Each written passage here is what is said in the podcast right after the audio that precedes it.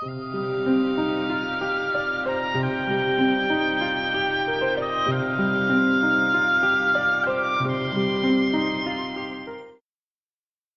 nos libertar da depressão e da obsessão?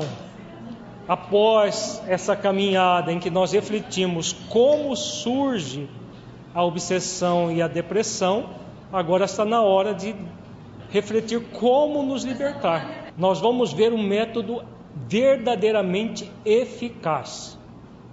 Mas, como todo método eficaz, é muito trabalhoso. Não é difícil, é trabalhoso. Se nós não quisermos trabalhar, aí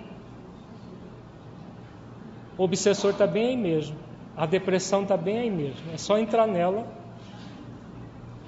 Agora, se quisermos trabalhar, nós podemos nos libertar dessas duas grandes deficiências da vida, a depressão e a obsessão. Fundamental assumir a condição de filho de Deus, filha de Deus, aprendiz da vida. Sem isso, não é possível. Não apenas no nível do saber, mas no nível do, do refletir e do sentir essa realidade. Raciocinar e refletir sobre o sentido da vida, para poder sentir-se um aprendiz da vida. É claro que não existe uma fórmula para isso.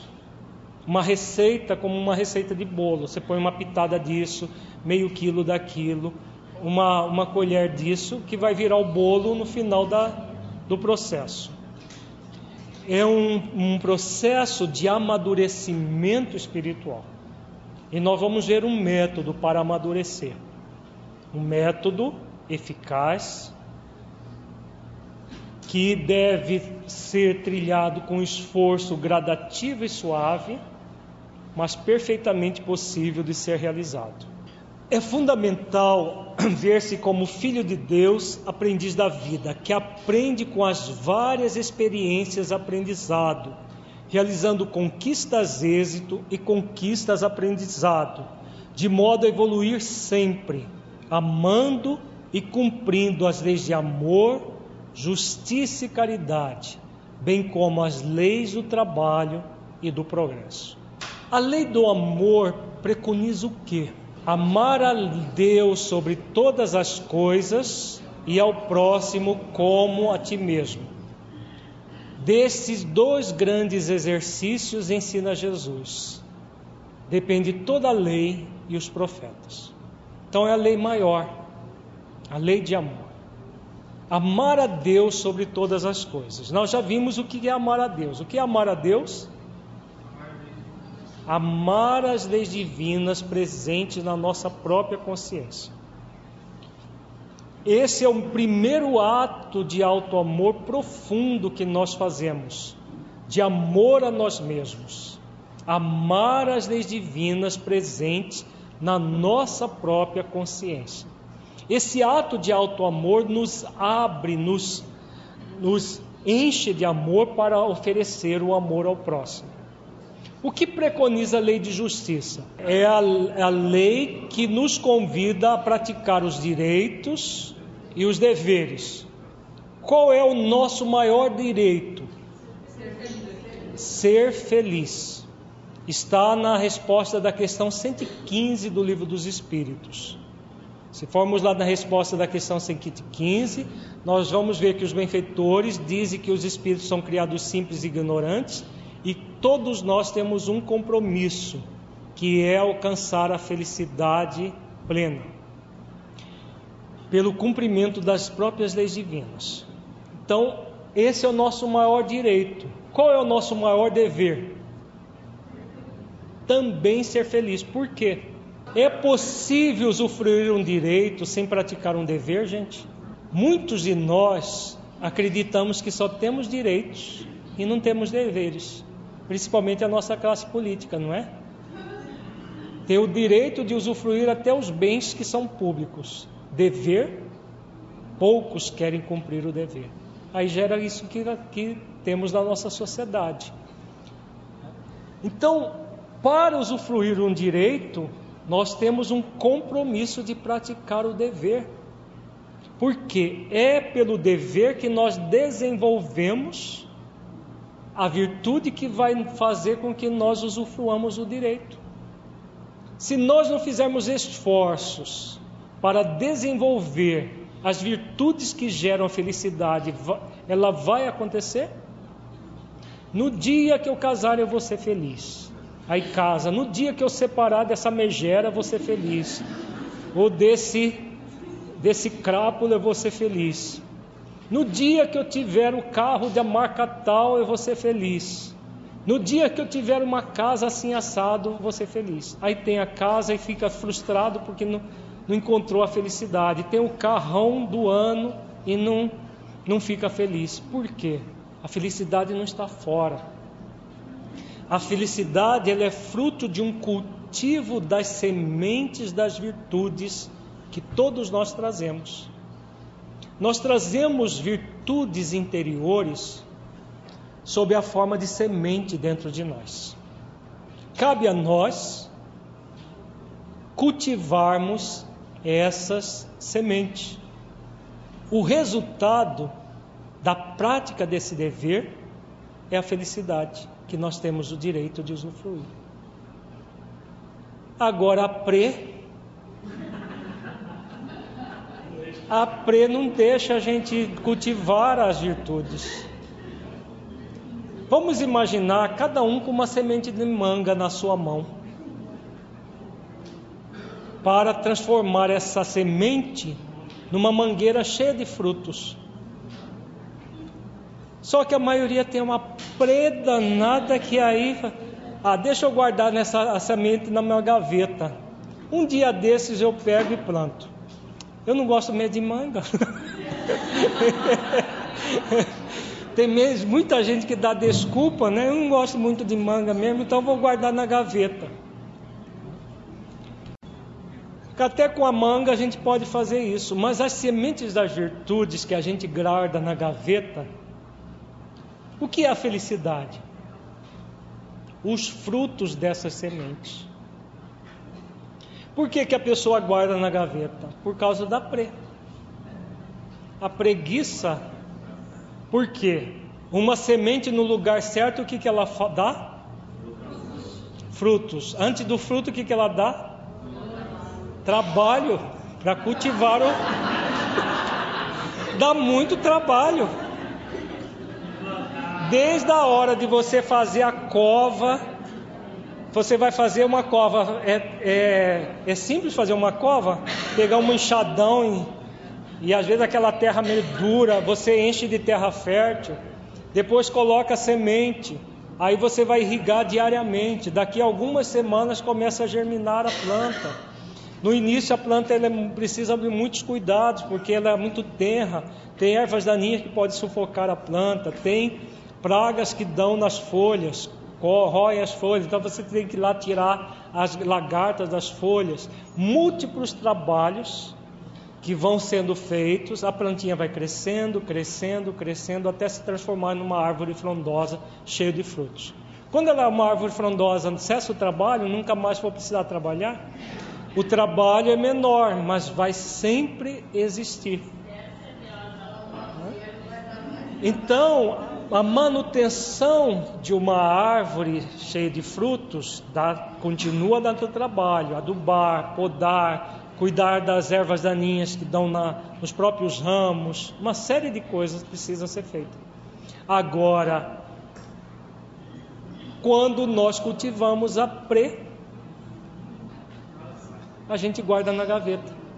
Um dia desses eu faço, uma hora dessas eu faço. Alguém já viu um dia desses no calendário? Um dia desses. Hoje é um dia desses. Alguém já viu uma hora dessa no relógio? Também não tem. Tem uma hora da tarde e uma hora da manhã, mas uma hora dessa não tem. E aí a pessoa só vai empurrando a vida com a barriga, por causa da pre é uma das maiores dificuldades para nós, exatamente a inércia, a indolência. E aí não se cumpre a lei de justiça. Quando não se cumpre a lei de justiça, o que, que nós vamos fazer? reclamar para Deus, quer sejamos ateus ou não. E a gente fica numa revolta surda, porque eu, a nós não, tem, não estamos sendo felizes. Vai funcionar? Não vai funcionar. Aí nós passamos pela, pelo apêndice da lei de justiça. Qual é o apêndice da lei de justiça? Lei de causa e efeito. É uma lei submetida à lei de justiça. Se nós não trabalhamos cumprindo o nosso dever, o que, que a lei de causa e efeito preconiza? Que nós vamos colher aquilo que plantamos. Se não praticou, se não praticou o dever, o que, que nós vamos colher? nada. Agora, é o nada que nós somos convidados a cultivar? Se nós não fizermos nada, o que, que nós vamos colher? Pranto e ranger de dentes. Nós vamos colher os prantos e o ranger de dentes. Quando vem o sofrimento, a gente reclama, porque onde já se viu, eu não mereço isso. Eu não mereço sofrer tudo isso. Merece sim, porque você não praticou os deveres. Como que pode você querer ser feliz sem ter cultivado a felicidade como um grande dever na sua vida? Aí vai surgir a infelicidade, vai surgir toda e qualquer situação que nos afasta da felicidade. Para quê? Que surge? Para nos punir? Deus é um punidor de pessoas ignorantes, como nós? Ele é justo. Então, por que, que surge a lei de causa e efeito? Os efeitos dessa causa da indolência? Para nos proteger da nossa própria imaturidade. Porque se não houvesse os efeitos dessa causa, nós permaneceríamos na indolência a eternidade inteira. Então vai ser, vai chegar um momento que cedo ou tarde nós admitimos que estamos sendo indolentes e aí vamos trabalhar em função da superação dessa indolência. O que a lei de caridade preconiza? Fazer aos outros aquilo que gostaríamos que fosse feito a nós. Então, quando a pessoa não cumpre a lei de justiça, o que, que ela vai se tornar? Uma pessoa profundamente infeliz de mal com a vida, azeda, amarga. É lícito nós irradiarmos azedume, amargura em torno de nós? Não. Por quê? Se nós fôssemos sozinhos no mundo, até você quer curtir sua infelicidade? Fique aí curtindo. Agora, quem é que é sozinho no mundo? Ninguém. Quando é que, que nós somos aí é, praticamente convocados a cumprir o dever, quer nós queiramos, quer nós não queiramos. Quando é que isso acontece? Quando inicia o direito do outro. Ninguém foi criado para aguentar o nosso fel, a nossa infelicidade, a nossa depressão. Então a lei de caridade nos convida a fazer aos outros aquilo que gostaríamos que fosse feito a nós. Nenhum de nós gostaria de conviver com uma pessoa infeliz, de mal com a vida, que reclama desde a hora que acorda até na hora de dormir. E durante a noite ainda resmunga. Se essa pessoa estiver dormindo do nosso lado, é insuportável, não é? Quem que gosta de conviver com uma pessoa assim? Ninguém. Então, nós, se nós não queremos na nossa vida, nós não temos o direito de impor isso aos outros. Então, por isso que a lei de justiça, de amor, justiça e caridade, elas são as três leis indissociáveis. Uma leva a outra, que leva a outra, que alimenta a anterior e vice-versa. Então, somos convidados a cumprir, amar e cumprir essa lei, porque ela existe para que nós sejamos felizes. Só que a felicidade não é simplesmente algo que a gente vai curtir egoisticamente. É para irradiar felicidade em torno de nós. É para nos tornarmos mais felizes junto com o universo. Quando eu me torno uma pessoa amável, feliz de bem com a vida, todo o universo se torna amável, feliz de bem com a vida junto comigo. porque eu irradio isso em torno de mim. Isso é o que preconiza a lei, as leis de amor, justiça e caridade. E as leis do trabalho e do progresso? Onde que entram? É possível conseguir tudo isso sem trabalho? A lei do esforço pelo trabalho é uma lei divina natural inderrogável. Apesar, como nós já dissemos, muita gente querer derrogá-la e criar a lei do nenhum esforço. Porque afinal ela é privilegiada, né? Então Deus vai dar tudo para ela sem ela fazer nenhum esforço. Nós já pensamos muito assim quando estávamos em outras religiões. E muitas vezes já nos tornamos espíritas e continuamos pensando assim. Só que a gente não faz uma promessa para São Benedito, mas faz para São. São quem? Bezerra de Menezes, para Santa Joana de Ângeles.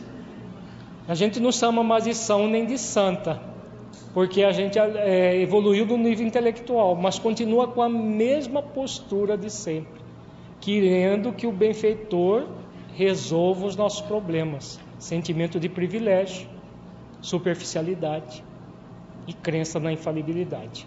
A lei do progresso é possível nós progredirmos por alto decreto? Não. O progresso é gradativo e suave. Se nós não estivermos dispostos a trabalhar gradualmente, fazendo esforços continuados, pacientes e perseverantes, não progrediremos, ficaremos estagnados.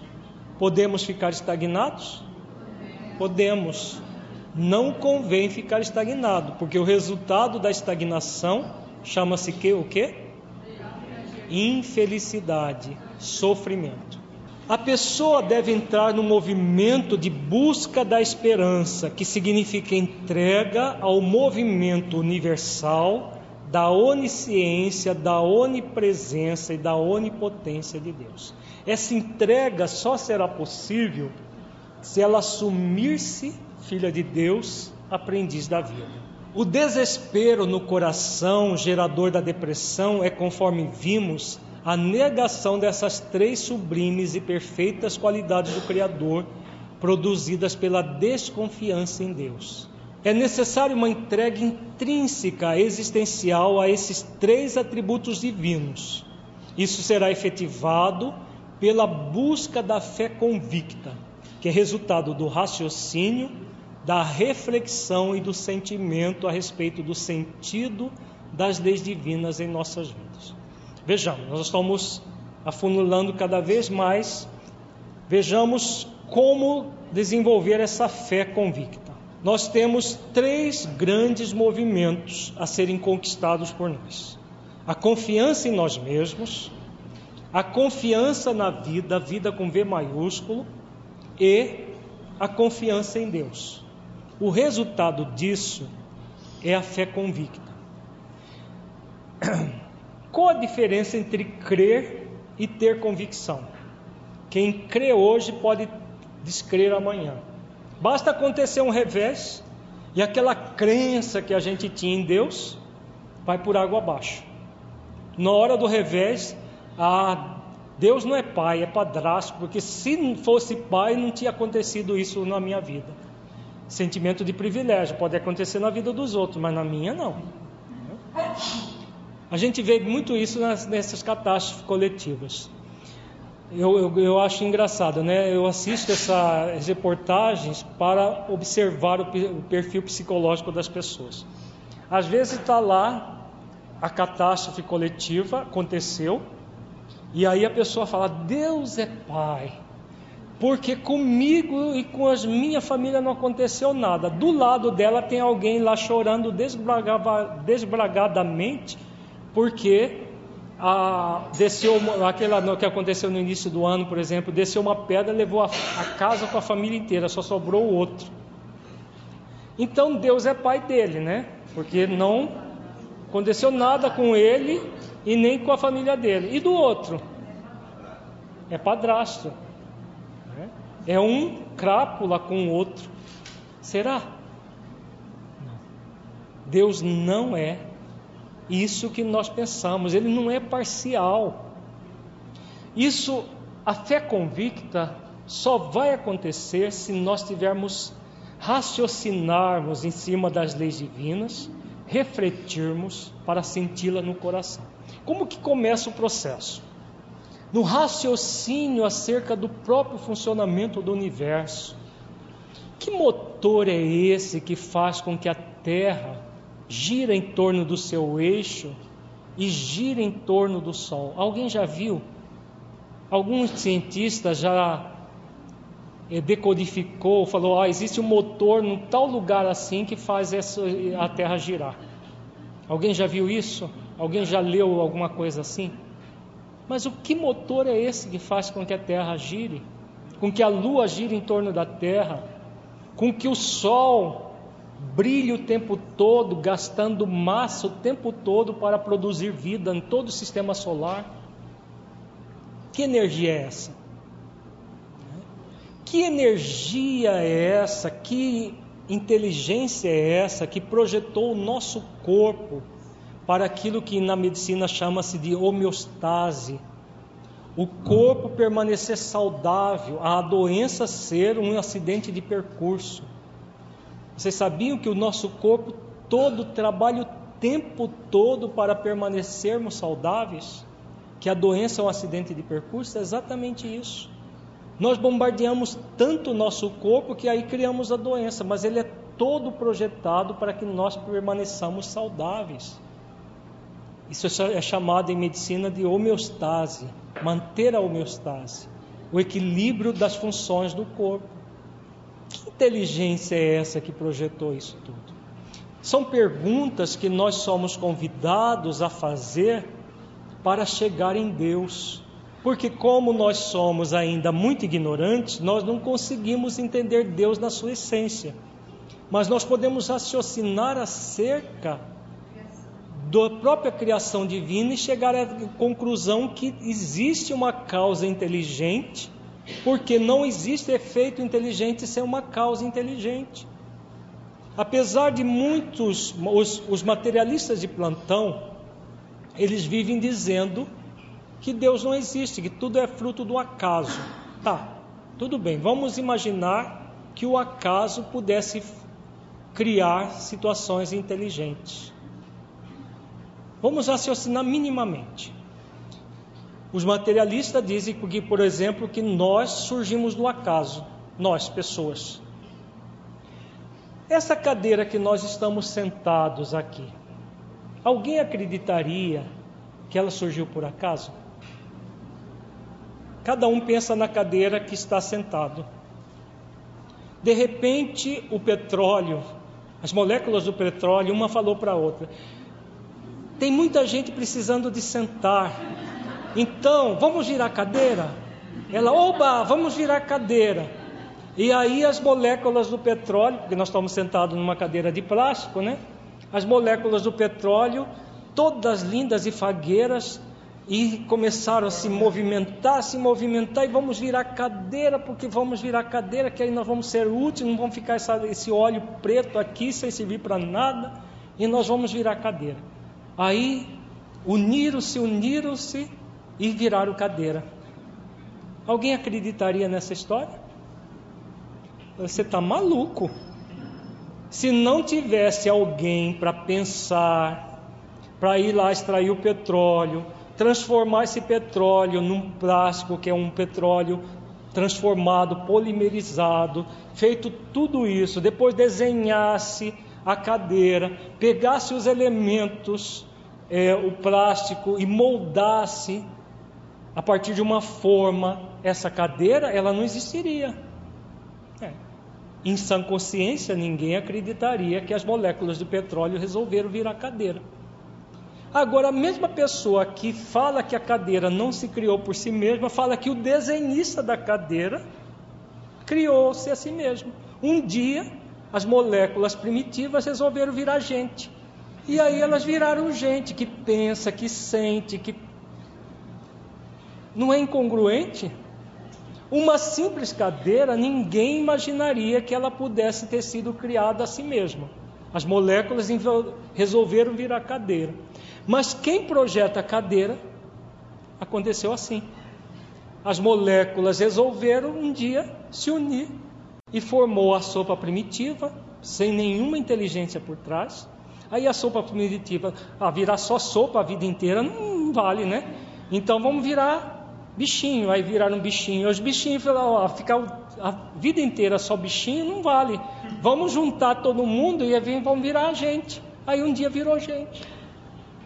Alguém em sã consciência poderia acreditar que tudo isso aconteceu sem uma causa inteligente por trás? Só se tivesse com parafuso solto. Tem muita gente com parafuso solto por aí. Tem até um cientista que anda fazendo é, palestra para o mundo afora. Eu vi uma entrevista dele no, na Globo News. Ele falou que o universo, e ele fala assim com a boca cheia, ele surgiu a partir de um formidável acaso. Acabou de, de, de, de, de... Como que o acaso pode ser formidável? Se um formidável acaso, ele acabou de falar que, de, de definir Deus. É que as pessoas acreditam que Deus é um velhinho lá no meio do céu. Esse Deus não existe mesmo. Como elas, elas só têm esse tipo de crença pra, como opção, aí crer nesse velhinho gagá lá que perdeu o endereço da humanidade, não faz sentido. Agora, essa grande energia formidável, que entre aspas, por acaso cria tudo, isso é Deus. Ele define Deus sem nem saber e sai pelo mundo afora fazendo palestra dizendo que Deus não existe, uma atrás da outra. Pelo, já escreveu vários livros provando que Deus não existe e fala que tudo no universo surgiu por um formidável acaso. Se acaso é acaso, acaso é acaso, não tem. Né? São probabilidades. Existem alguns cálculos no livro Deus e a Ciência, que é um livro que nós recomendamos a todos, que leiam esse livro, aqueles que têm curiosidade científica para ver deduções lógicas a respeito de Deus, raciocínios profundos. É um livro de um, de um filósofo francês chamado Jean Guiton e dois físicos quânticos a partir de análise de fenômenos que existem na natureza, eles chegam à conclusão plena de que o universo não existe sem Deus. Eles falam de constantes matemáticas que, se fosse um milímetro para menos, um milímetro a mais, o universo não existiria.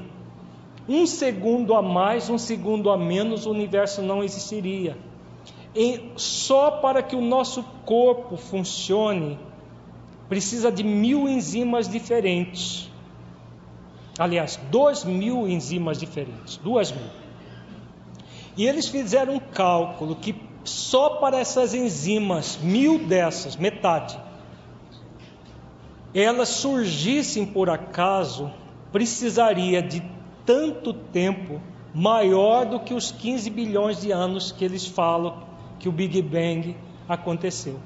Então, só para produzir mil enzimas, mas além das enzimas, nós temos é, lipídios, nós temos proteínas, nós temos vitaminas, nós temos uma infinidade no nível é, da molecular, a complexidade que é um corpo humano é assim assombrosa.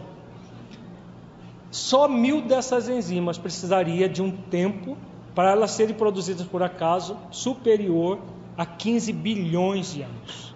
Porque o acaso é tentativa e erro. Tentativa e erro.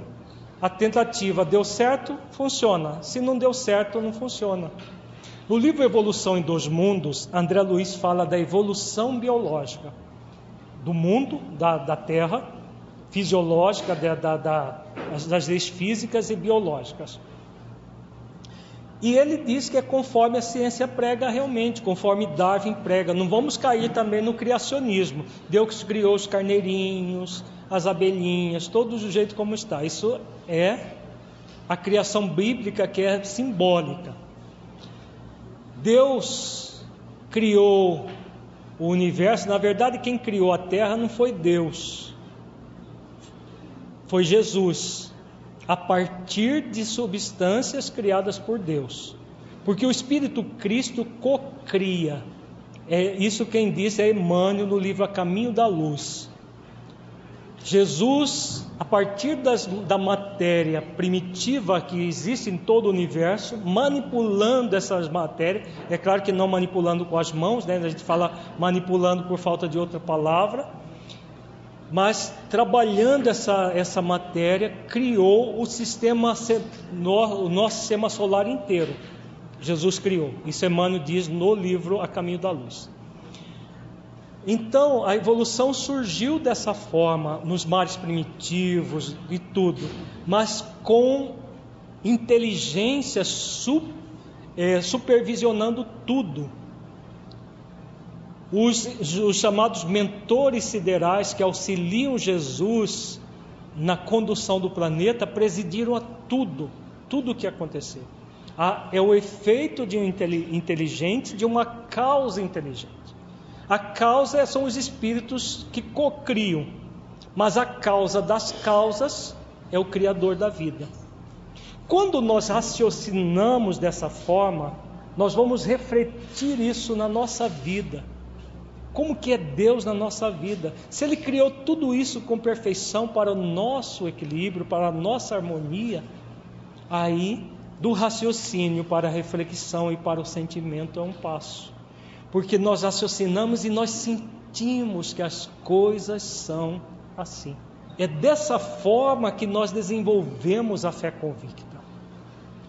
Nós vamos confiar na vida, por quê? A vida só oferece aquilo que nós necessitamos para crescer, para evoluir, porque a lei do progresso preconiza isso. E o que, que nós vamos receber? os efeitos das causas que nós plantamos. Se plantamos espinhos, vamos ser convidados a tirar o espinho e plantar uma flor no lugar. Com certeza, lidar com espinhos não é nada agradável. Então, a vida nos oferece situações agradáveis, que são muitas, e também situações desagradáveis, para que nós cresçamos. E a confiança em nós mesmos? Quando que surge? quando nós confiamos que nós podemos superar toda e qualquer dificuldade da vida, porque nós temos disposição para isso. Eu posso, eu consigo, eu sou capaz e eu mereço uma vida equilibrada. Eu não fico naquele movimento da pré. Eu quero, mas não consigo, mas não dou conta, mentindo para mim mesmo, porque na verdade eu estou mentindo para mim mesmo eu digo que eu não consigo, mas na verdade eu tenho preguiça para fazer esforços para vir a conseguir. Aí, claro que eu não consigo. Então, confiança em si mesmo, confiança na vida e confiança em Deus. Se as leis divinas superiores do universo não se equivocam e a pessoa realiza exercícios amorosos de esperança, porque se sente filha de Deus, aprendiz da vida, quando algo circunstancial acontece, que seja uma experiência de desafio para ela, que sabe e sente que é um elemento cósmico da natureza divina, o que ela faz com essa experiência de desafio no recanto mais profundo do seu coração? Ela realiza o acolhimento da experiência de desafio. Então ela acolhe. É uma experiência de desafio? Sim. É uma experiência difícil? muitas vezes. Agora, é uma experiência desagradável que nós podemos acolher, passar por ela e nos tornarmos uma pessoa melhor a partir daquela experiência. Esse é o convite. A experiência desafio está em conformidade com as leis divinas naturais, senão Deus não permitiria que ela acontecesse em sua vida. Se Deus é soberanamente justo e bom, existe uma lei de justiça que preconiza que nós temos o direito à felicidade, mas mais que um direito, nós temos o dever de sermos felizes.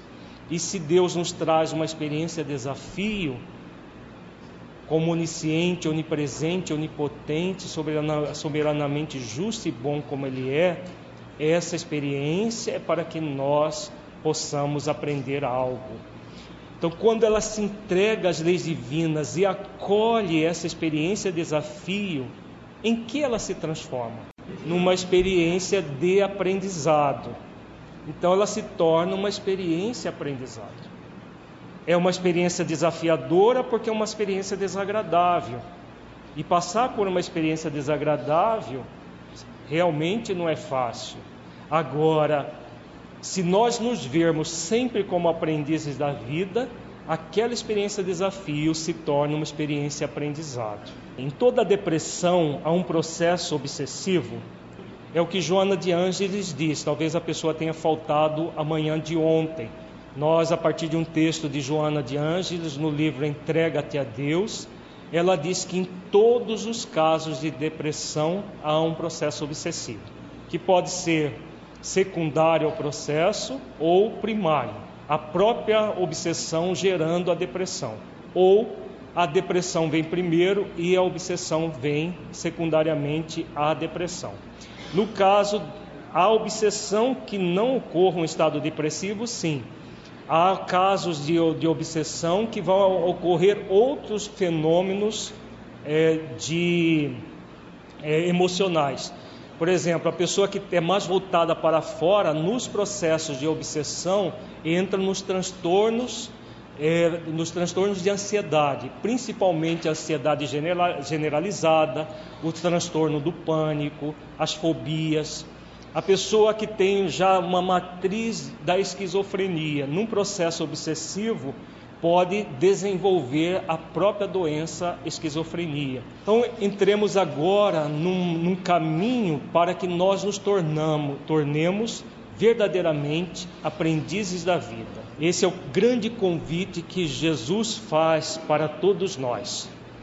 Então, para construir o caminho do aprendiz autoconsciente, que toma o jugo de Jesus, o grande iluminador de nossas vidas, é necessário uma decisão firme em direção à mudança, tendo a coragem de fazer esforços continuados, pacientes e perseverantes, num processo de carregar o fardo de cada dia, que com Jesus é leve, pois o seu jugo é o cumprimento da lei de amor, justiça e caridade.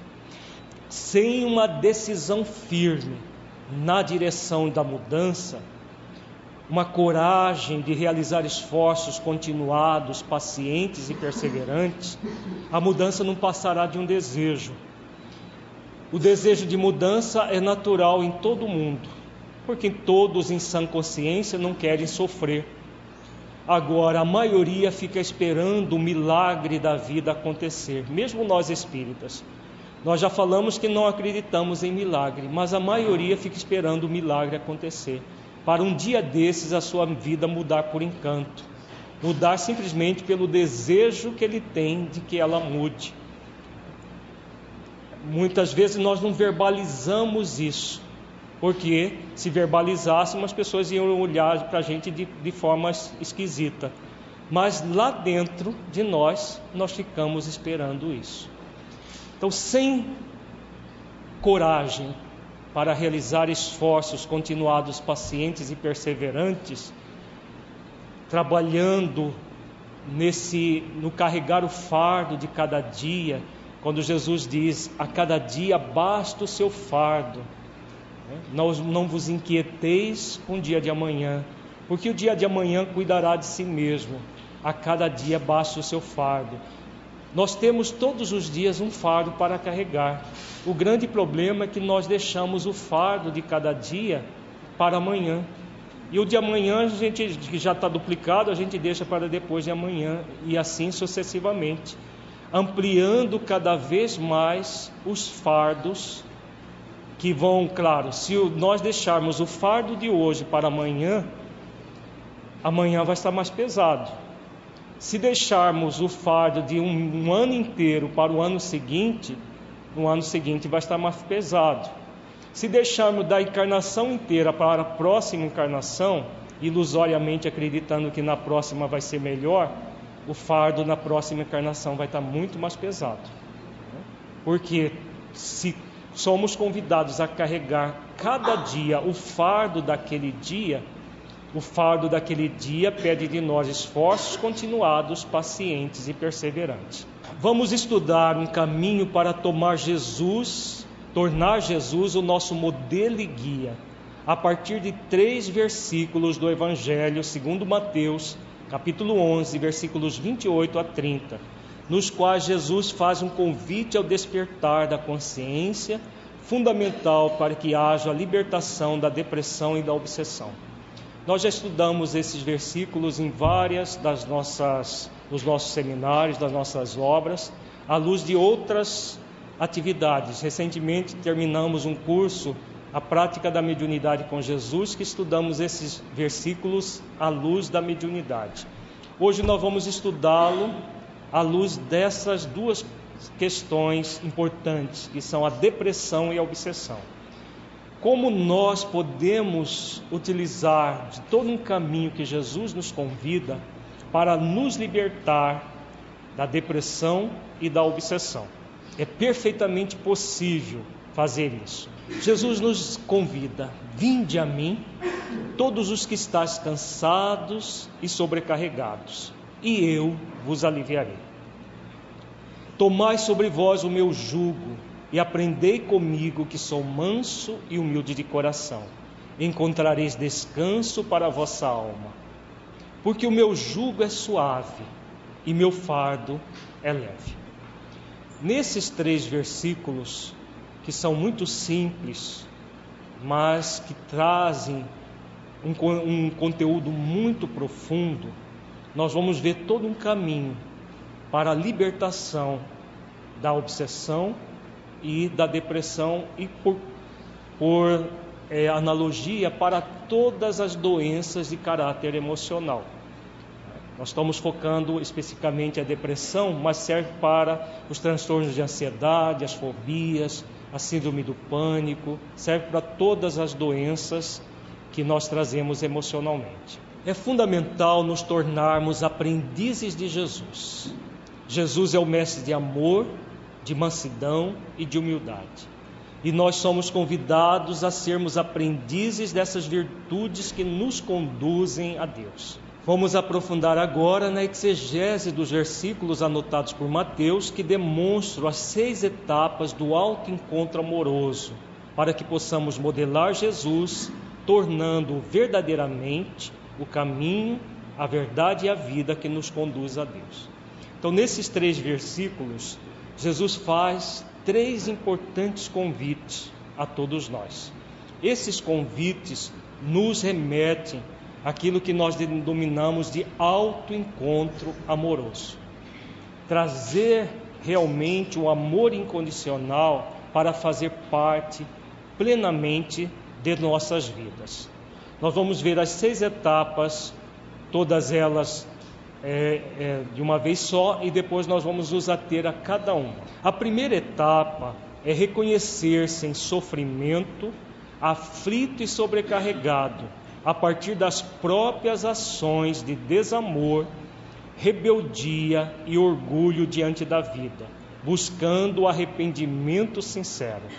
Segunda etapa, após o reconhecimento da própria incúria pelo arrependimento sincero, ir ao encontro do amor incondicional que Jesus representa, com o objetivo de conseguir alívio ao sofrimento para que possa se tornar um aprendiz do Mestre.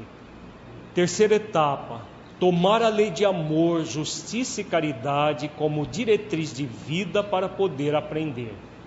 Quarta etapa: tornar-se efetivamente um aprendiz do Mestre, amoroso, brando e humilde de coração. A quinta etapa: encontrar a serenidade e a harmonia geradas pela condição de ser um aprendiz. Sexta etapa: tornar a própria vida suave e a evolução por meio do aprendizado um fardo leve de ser carregado. Vamos agora nos ater a cada etapa. Então, primeira etapa: reconhecer-se em sofrimento, aflito e sobrecarregado, a partir das próprias ações de desamor, rebeldia e orgulho diante da vida, buscando o arrependimento sincero. É uma etapa fundamental que nós tiramos da, do versículo onde Jesus diz: Vinde a mim, todos vós que estáis aflitos e sobrecarregados, e eu vos aliviarei. Então, a estar na condição de aflito e sobrecarregado, Jesus convida aqueles que estão aflitos e sobrecarregados. Para quê? Para que que Jesus convidaria as pessoas? Para que ele mesmo, a própria pessoa possa evoluir. Que mais? Para aprender com Jesus. Que mais? Para poder colocar as leis divinas em prática. Que mais? Tudo isso é importante, mas o principal ainda não foi colocado. Qual é o grande objetivo de Jesus chamar: Vinde a mim, os que estáis aflitos e sobrecarregados? Para que a pessoa possa tomar consciência, reconhecer que é ela mesma a causadora do sofrimento e da aflição pelo arrependimento. Sem esse reconhecimento, o que, que vai acontecer? Vamos lembrar o caso da Cassandra. Uma das lamentações da Cassandra é por que, que ela sofre tanto. Apesar do conhecimento espírita, sabia que existe todo, para todo efeito ter uma causa, ela conhecia muito bem a lei de causa e efeito, mas ao mesmo tempo questionava a Deus por que, que ela sofria tanto. Por que, que tudo aquilo acontecia na vida dela, a ponto de só não se matar porque tinha três filhos pequenos para cuidar. Por que, que isso acontece? Por causa da rebeldia que leva a pessoa a quê? A transferir para fora de si aquilo que ela deve tomar consciência que ela é causadora. De nada, a gente, de nada adianta a gente é, é, conhecer a lei de causa e efeito, saber que toda causa tem um efeito e não trazer a lei divina para dentro das nossas vidas. Funciona? Se a gente não trouxer qual é o significado isso, disso na minha vida, dessa lei aqui? Da lei de justiça que nós refletimos ontem, que nos convida a, aos direitos e aos deveres, qual é o sentido dessa lei na minha vida? Qual é o sentido da lei de causa e efeito na minha vida? Enquanto nós não fizermos isso, a partir do raciocínio, da reflexão para sentir no coração, nós vamos ficar naquele processo que nós vimos ontem. Nós acreditamos em Deus, mas desconfiamos da, do próprio Criador e das leis divinas. Por quê? É um conhecimento apenas teórico, a maioria não tem conhecimento nem teórico das leis divinas. Os que têm ficam só na teoria, na cabeça, na, na mente, no nível do pensamento sem fazer esforços para reconhecer as leis divinas dentro de si mesmo. Então, se eu estou em sofrimento, eu estou passando por uma aflição, uma sobrecarga, fui eu que criei isso. Eu adiei os fardos de cada dia no passado e hoje o fardo que foi adiado ao longo do tempo se acumulou. E aí eu estou sobrecarregado. Mas por quê? Por causa da pré, né? A pré não deixa a gente carregar o fardo de cada dia. A preguiça, a indolência, a tendência à inércia. Aí o que, que acontece? A gente tem preguiça e deixa para amanhã. Não, amanhã eu faço. Amanhã a gente repete a mesma, a mesma coisa. Amanhã eu faço. Amanhã eu posso. Quando vê, passou a existência inteira. É natural que os, o fardo se acumule e, se, e nos sobrecarregue? Sim, é, é natural. Então, por que, que estamos sobrecarregados? Por que estamos aflitos? Por que estamos em sofrimento? Por causa das nossas ações de desamor, rebeldia e orgulho diante da vida, que nos impedem de realizar os esforços continuados, pacientes e perseverantes fazerem do de mansidão, de humildade, para amansar a nossa rebeldia, humildar o nosso orgulho e transformar o desamor em amor. Nós não fazemos isso. E aí vamos nos encher de aflições.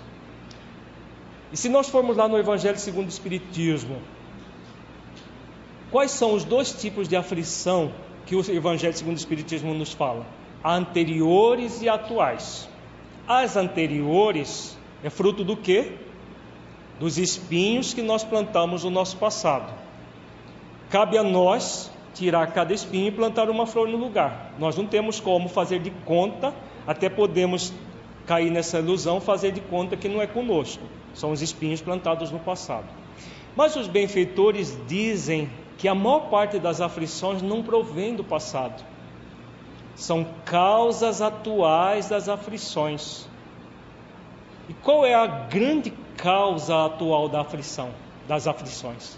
Qual é a grande causa? A pre. É a pre. A preguiça que não nos deixa realizar os esforços de autotransformação. A gente vai deixando para a consciência nos lança a partir das vozes alerta que todos nós trazemos que nós necessitamos começar um trabalho de autotransformação. Mas aí vem a pre, não, deixa para depois. Você ainda é jovem, você está muito velho, deixa para depois. Quem é que aproveita a pre? Os espíritos obsessores. Os espíritos obsessores, quando a gente começa a ter uma pre desse tamanho, eles ampliam a pre e ela fica desse tamanho. Não, deixa para depois, você é muito jovem. Quando fica velho, não, você já está muito velho. Não adianta mais, deixa para a próxima encarnação. E a pre vai tomando conta de nós. Tem muita gente muito íntima da pre. Ela é uma companheira do dia a dia. Para onde vai, ela leva a pre ao tiracolo, né? Por isso que a gente até usa o diminutivo para pre, porque ela já é tão íntima de muitos de nós que a gente já. E hoje em dia é, é normal, né? A Fê, a Fernanda virou Fê, a, a Priscila vira Pri e assim por diante. Então a gente já tem a pre, que é a preguiça de cada dia, que faz com que os nossos fardos sejam acumulados. Então, se não houver reconhecimento dessa realidade, nós vamos ficar só adiando oportunidades de transformação e todo adiamento vai trazer perturbação para nós. O primeiro passo a ser dado por todos nós para tornarmos Jesus como mestre modelo e reconhecer é reconhecermos que estamos distanciados do seu amor e por isso criamos para nós sofrimentos completamente desnecessários que nos enchem de aflição, principalmente os sofrimentos criados na atual existência, as causas atuais das aflições. Esses sofrimentos não são causados pela vida, mas pela forma que a levamos, cultivando vícios, especialmente aqueles que se opõem ao amor, à mansidão e à humildade que Jesus preconiza, fato que nos distancia do aprendizado necessário à nossa evolução. Todas as vezes que cultivarmos o desamor, a rebeldia e o orgulho diante da vida, nos repletamos de aflições, sobrecarregando-nos de sofrimento. Então, quando nós entramos no estado de indolência, de preguiça, de deixar para depois aquilo que nós somos convidados consciencialmente a fazer hoje, que movimento é esse?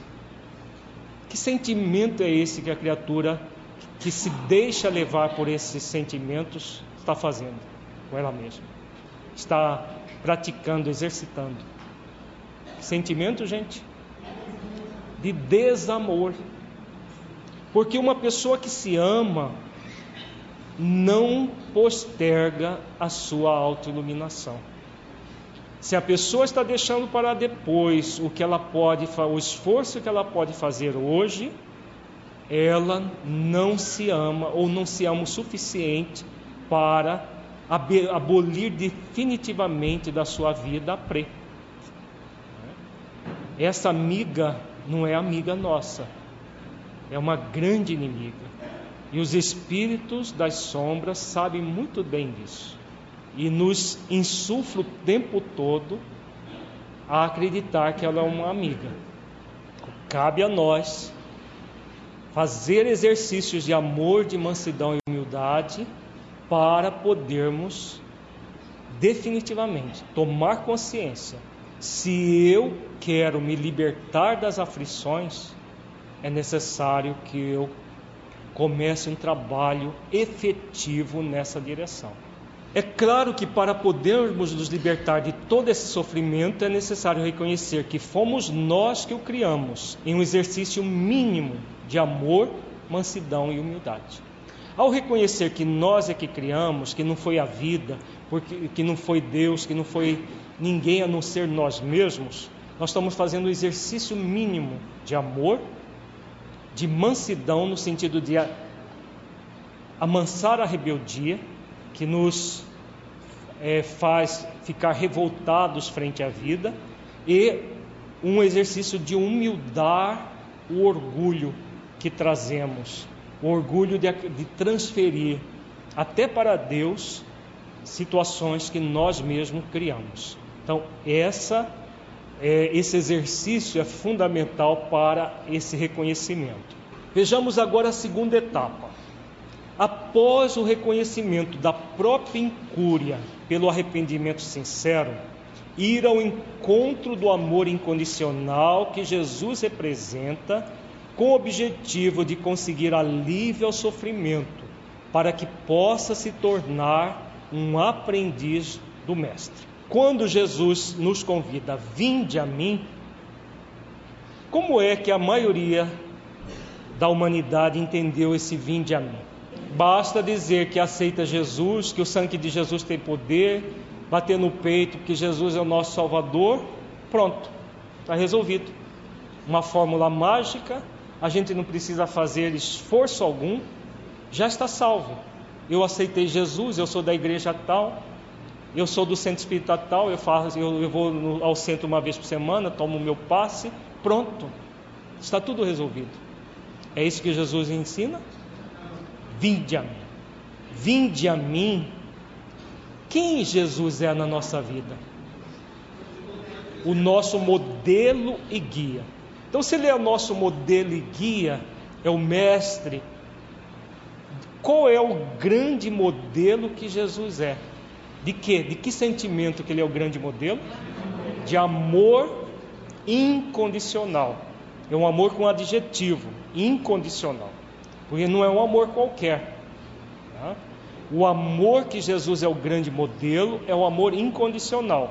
Porque existem dois tipos de amor nessa questão o incondicional e o condicional. Como que normalmente é o nosso amor? Condicional. Eu amo a quem me ama. Eu amo aqueles que fazem o que eu gosto. Eu amo aqueles que isso aquilo. Nós condicionamos o nosso amor. Não foi isso que Jesus nos ensinou.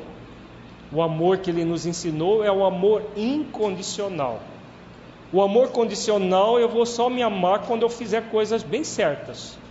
Sentimento de infalibilidade. Aquela, aquele perfeccionismo, enquanto estiver fazendo coisas certas, eu me amo. Na primeira coisa que eu faço errada, eu me encho né, de sopapos, porque eu não posso errar amor condicional. Então, tudo aquilo que nós vimos ontem dos, das três tentações egóicas, sentimento de privilégio, superficialidade, crença na infalibilidade, na verdade, tem a ver com esse amor egóico, se nós pudéssemos dizer assim, condicional, que na verdade não é amor, é pseudo-amor. Por isso que ele é egóico, é um pseudo-amor. Se eu me amar só quando eu fizer coisas certas, eu estou cultivando pseudo-amor por mim.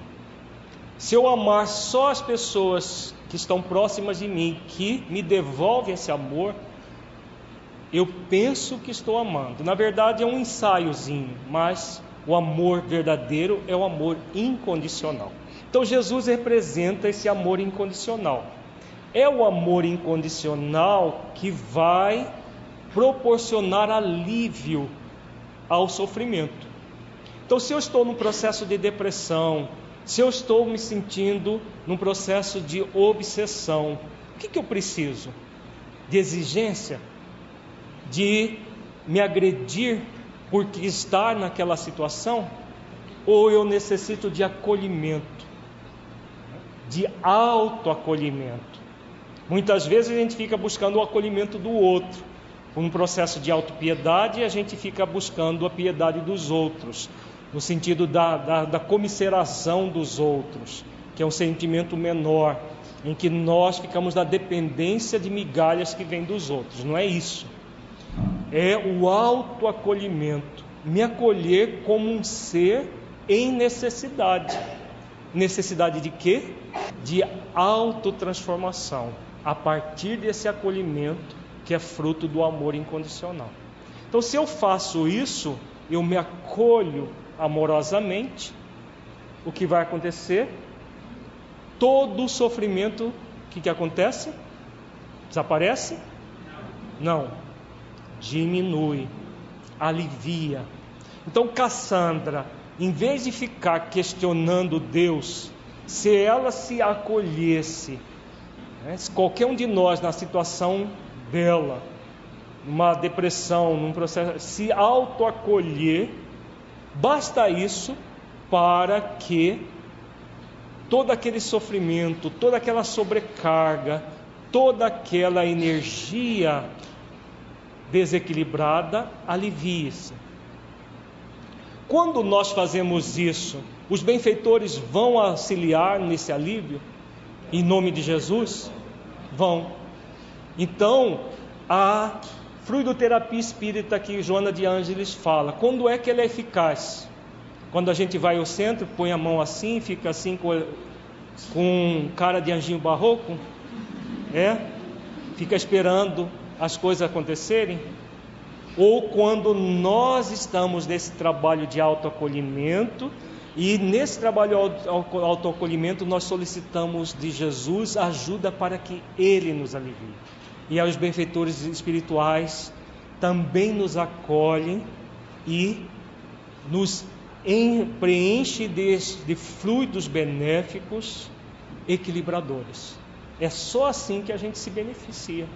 Não é um processo passivo, porque muita gente, ao ver esse vinde a mim, ah, eu vou ao centro, vou tomar passe e pronto, vou. Vai, alguém vai me resolver o meu problema lá. Pura ilusão. Se não houver o autoacolhimento primeiro, que é o reconhecimento de que nós fomos causadores, depois desse reconhecimento, trabalhar pelo é, autoacolhimento pelo amor incondicional, não vai acontecer. É o que os benfeitores colocam, principalmente nos domínios da mediunidade, que vai sair no nosso livro Fluidoterapia Espírita, um estudo que nós fizemos das obras de André Luiz e de Allan Kardec que muitas vezes a pessoa está lá no centro, os benfeitores espirituais estão em nome de Jesus para atender a necessidade, mas a pessoa está refratária. Os frutos não penetram nela, porque ela está naquele movimento de desamor, de rebeldia e de orgulho. Os benfeitores vão poder fazer alguma coisa? Não. Não quer dizer que eles não queiram fazer. Numa situação como essa, eles, eles sentem muita compaixão mas eles não podem retirar de nós sentimentos que nós estamos cristalizando, cristalizando em nós. Então, esse alívio que primeiro começa de nós mesmos, pela, por trazer o amor incondicional de Jesus para dentro de nós, e aí nós vamos receber o alívio que vem de fora. A ajuda de um benfeitor espiritual, do próprio Cristo que emana os seus frutos para a humanidade o tempo todo tudo do próprio Criador que está, está o tempo todo emanando seus frutos benéficos para nós, tudo isso vai acontecendo simultaneamente a esse autoacolhimento. Se não houver o autoacolhimento por aquele é, exercício mínimo de amor, de mansidão e de humildade, o processo não acontecerá, não ocorre de fora para dentro. Ninguém se liberta da depressão, por exemplo, como está em voga no movimento espírita, tomando passe magnético, simplesmente, se não houver um trabalho de autotransformação. Ninguém se liberta de um processo obsessivo de fora para dentro, se não houver um trabalho de autoacolhimento incondicional de si mesmo, a partir desse amor incondicional que Jesus representa e nos ensina a fazer o mesmo. Aí a pessoa vai receber todo o alívio que for necessário. Então, o significado, qual o significado do convite que Jesus faz ao dizer: Vinde a mim? Primeiramente, é preciso refletir que ele nos convida, ele não convida qualquer pessoa, mas aqueles que se encontram aflitos e sobrecarregados, cansados de uma vida sem sentido, superficial, a obterem alívio por isso é que o alívio somente vai acontecer após o reconhecimento estudado na primeira etapa.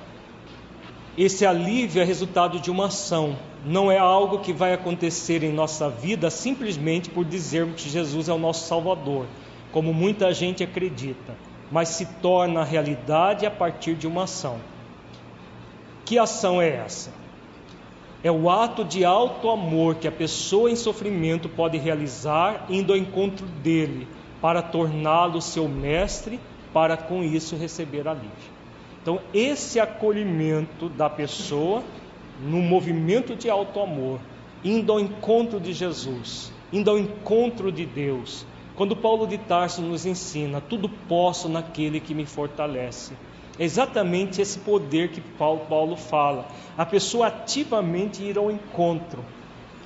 O encontro de Deus, ao encontro de Jesus, eles nunca se desligam de nós, mas nós nos desligamos deles. Quando nós vamos ao encontro, eles nos fortalecerão, Jesus nos fortalecerá, Deus nos fortalecerá no processo de autotransformação. E aí o alívio vai se tornando cada vez maior, cada vez maior. Mas é para permanecer no alívio, gente. Tem muita gente sincera que busca os centros espíritas e são sinceros e querem melhorar, estão no processo de acolhimento, mas fica só no alívio. É para ficar no alívio somente? Não. Por quê? No próximo versículo, Jesus fala de um descanso para a alma. Qual a diferença do alívio para o descanso? O alívio é sempre passageiro. Por mais que uma dor, um sofrimento possa ser aliviado, se não houver um aprofundamento da superação das causas do sofrimento, das causas da dor, o que, que vai acontecer logo em seguida? Volta tudo de novo. O descanso significa cessação da dor, do sofrimento, cessação completa. É um outro nível de consciência. No alívio, é o primeiro passo do processo mas é um nível de consciência ainda primário. Tem muita gente que para no alívio e fica a vida toda buscando alívio, mas não se resolve por encontrar o descanso para a alma. Por quê? Por causa da pré. Exatamente. Porque o descanso é trabalhoso. Porque esse descanso de Jesus é o descanso diferente do da pré. Porque o descanso da pré como que é? Não fazer nada. Agora eu estou de férias, já tive o alívio das minhas dores, o sangue de Jesus tem poder. Agora eu já estou de férias, já tenho até um apartamento lá no, no céu esperando por mim. Pronto. Não é o que muita gente pensa por causa da pré. O descanso de Jesus, para chegar nele, é com trabalho árduo, com esforço continuado, paciente e perseverante. Vejamos. Então, Jesus nos ensina que tudo no universo é ação. Não existe nada passivo, pois a passividade gera estagnação. Em Mateus capítulo 7, versículos 7 e 8, ele diz: Pedi e dar-se-vos-á, buscai e encontrareis, batei e abrir-se-vos-á, porque aquele que pede recebe, o que busca encontra, e ao que bate abrir-se-lhe-á. Vejamos todos os verbos ativos, proativos, Espera sentado que as coisas vão acontecer. Jesus falou isso em algum dia? Descanse em paz que um dia você estará lindo e maravilhoso. Não. Pedir dar-se vou usar, não é um pedido passivo, não. Eu vou pedir, vou ficar esperando aqui as coisas acontecerem. Pedir dar-se vos buscai. Esse verbo buscar pressupõe o quê? Ficar sentado aqui esperando. Eu já pedi. Pedi, buscai, batei, todos verbos que nos convidam a uma ação, porque a inércia não faz parte do universo. Então, sem ação, sem agir, nós não vamos encontrar. Para obter alívio, torna-se necessário uma ação que vá ao seu encontro, encontro de Jesus, para conhecer o que ele preconiza como ideal de vida, o seu exemplo, aquilo que ele fez enquanto esteve encarnado entre nós. Não é ir passivamente até a pessoa de Jesus, tornando um mito para cultuá-lo, dizendo que Jesus é o, é Salvador e que basta acreditar nele para ser salvo, mas buscar os fundamentos de seus ensinos e utilizá-los como modelos de conduta, desenvolvendo o autoencontro amoroso. Vejamos agora o autoencontro amoroso. O que seria isso? É a própria prática do, do amor incondicional, que é realizado em cinco etapas consecutivas. O primeiro sentimento fundamental no autoencontro amoroso é a chamada autoestima. O segundo, autoaceitação. O terceiro, autoconfiança. O quarto, autovalorização. E o quinto, autorrespeito. Esses cinco sentimentos, em conjunto, cria, um círculo virtuoso do amor incondicional, do autoencontro amoroso. Vejamos cada um deles. Autoestima. O que é autoestima? Autoestima é nós sentirmos essa condição em que nós trazemos em nós mesmos o potencial do Espírito puro como filhos de Deus que somos. Na prática do amor é fundamental fazer exercícios para nos sentir filhos de Deus, para podermos desenvolver a autoestima. Se nós não nos sentirmos filhos de Deus, aprendizes da vida, nós não conseguiremos desenvolver a autoestima. Muita gente numa sociedade doente como a nossa ainda confunde autoestima com aparência pessoal. E aí a pessoa faz cirurgia, faz implante de cabelo, faz isso, faz aquilo, faz uma série de coisas para melhorar o visual, sem fazer um esforço mínimo para melhorar a sua intimidade e aí gastam um dinheirão de, de, de, cirurgias e tudo mais e permanecem insatisfeitas. Por quê? Porque essa busca da, da, da, aparência gera um vazio interior cada vez maior e tem muitas pessoas viciadas em cirurgias para, entre aspas, desenvolver a autoestima. Se a autoestima dependesse de aparência, então só podia ter, ter autoestima modelo, né? Aqueles modelos saradões, bonitões, as modelos saradonas, bonitonas. Gisele Bündchen, que mais?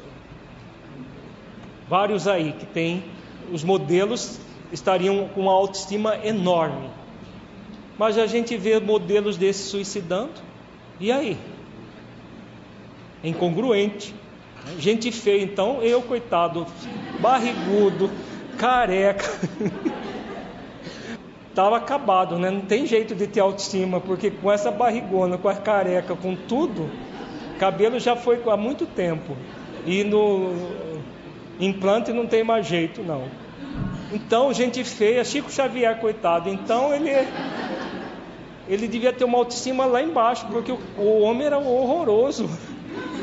Por fora, por dentro, né? graças à excelente autoestima dele, é aquilo que ele é, né? porque ele continua vivo no mundo espiritual. Então, autoestima não tem nada a ver com estética. Tá? Não tem nada a ver. Não quer dizer que a gente vá andar desleixado. Eu não tenho uma boa autoestima, então vou andar descabelado, com uma roupa mais ou menos rasgada. Não, não é isso. Nós podemos cuidar da aparência, mas não acreditando que é a aparência que gera autoestima. É essa condição de nos sentirmos filhos de Deus, aprendizes da vida. Se nós sentirmos isso, nós nos amamos, nós nos estimamos como pessoas em evolução que somos. A autoestima vai nos remeter ao, segundo sentimento, que é a autoaceitação. Aceitar incondicionalmente que, como aprendizes da vida que somos, trazemos muitas limitações a serem transformadas. Aceitar essa condição. Eu sou filho de Deus, aprendiz da vida, trago muita ignorância, muitas imperfeições a serem transformadas. Aceitar que vamos evoluir por meio do acerto e também dos erros. Todos trazemos potencialidades, possibilidades e limitações. Potencialidades a serem desenvolvidas para superar as limitações que trazemos dentro das possibilidades atuais, como aprendizes que somos. A aceitação é a aceitação da nossa condição de quê? De nossa falibilidade. Quando nós aceitamos que somos seres falíveis e não acreditamos que somos infalíveis, o que desaparece da nossa vida? Na hora desaparece perfeccionismo. O perfeccionismo desaparece. Se desaparece o perfeccionismo, que é o culto à perfeição, vai desaparecer também a culpa. Porque nós vamos aceitar a nossa condição de filhos de Deus, aprendizes da vida, que trazem limitações. Se nós trazemos limitações, as limitações geram falhas em nós ou não? Geram. O perfeccionismo, o que, que é? Uma perfeição por autodecreto. A pessoa não quer falhar e aí ela se decreta não falhar.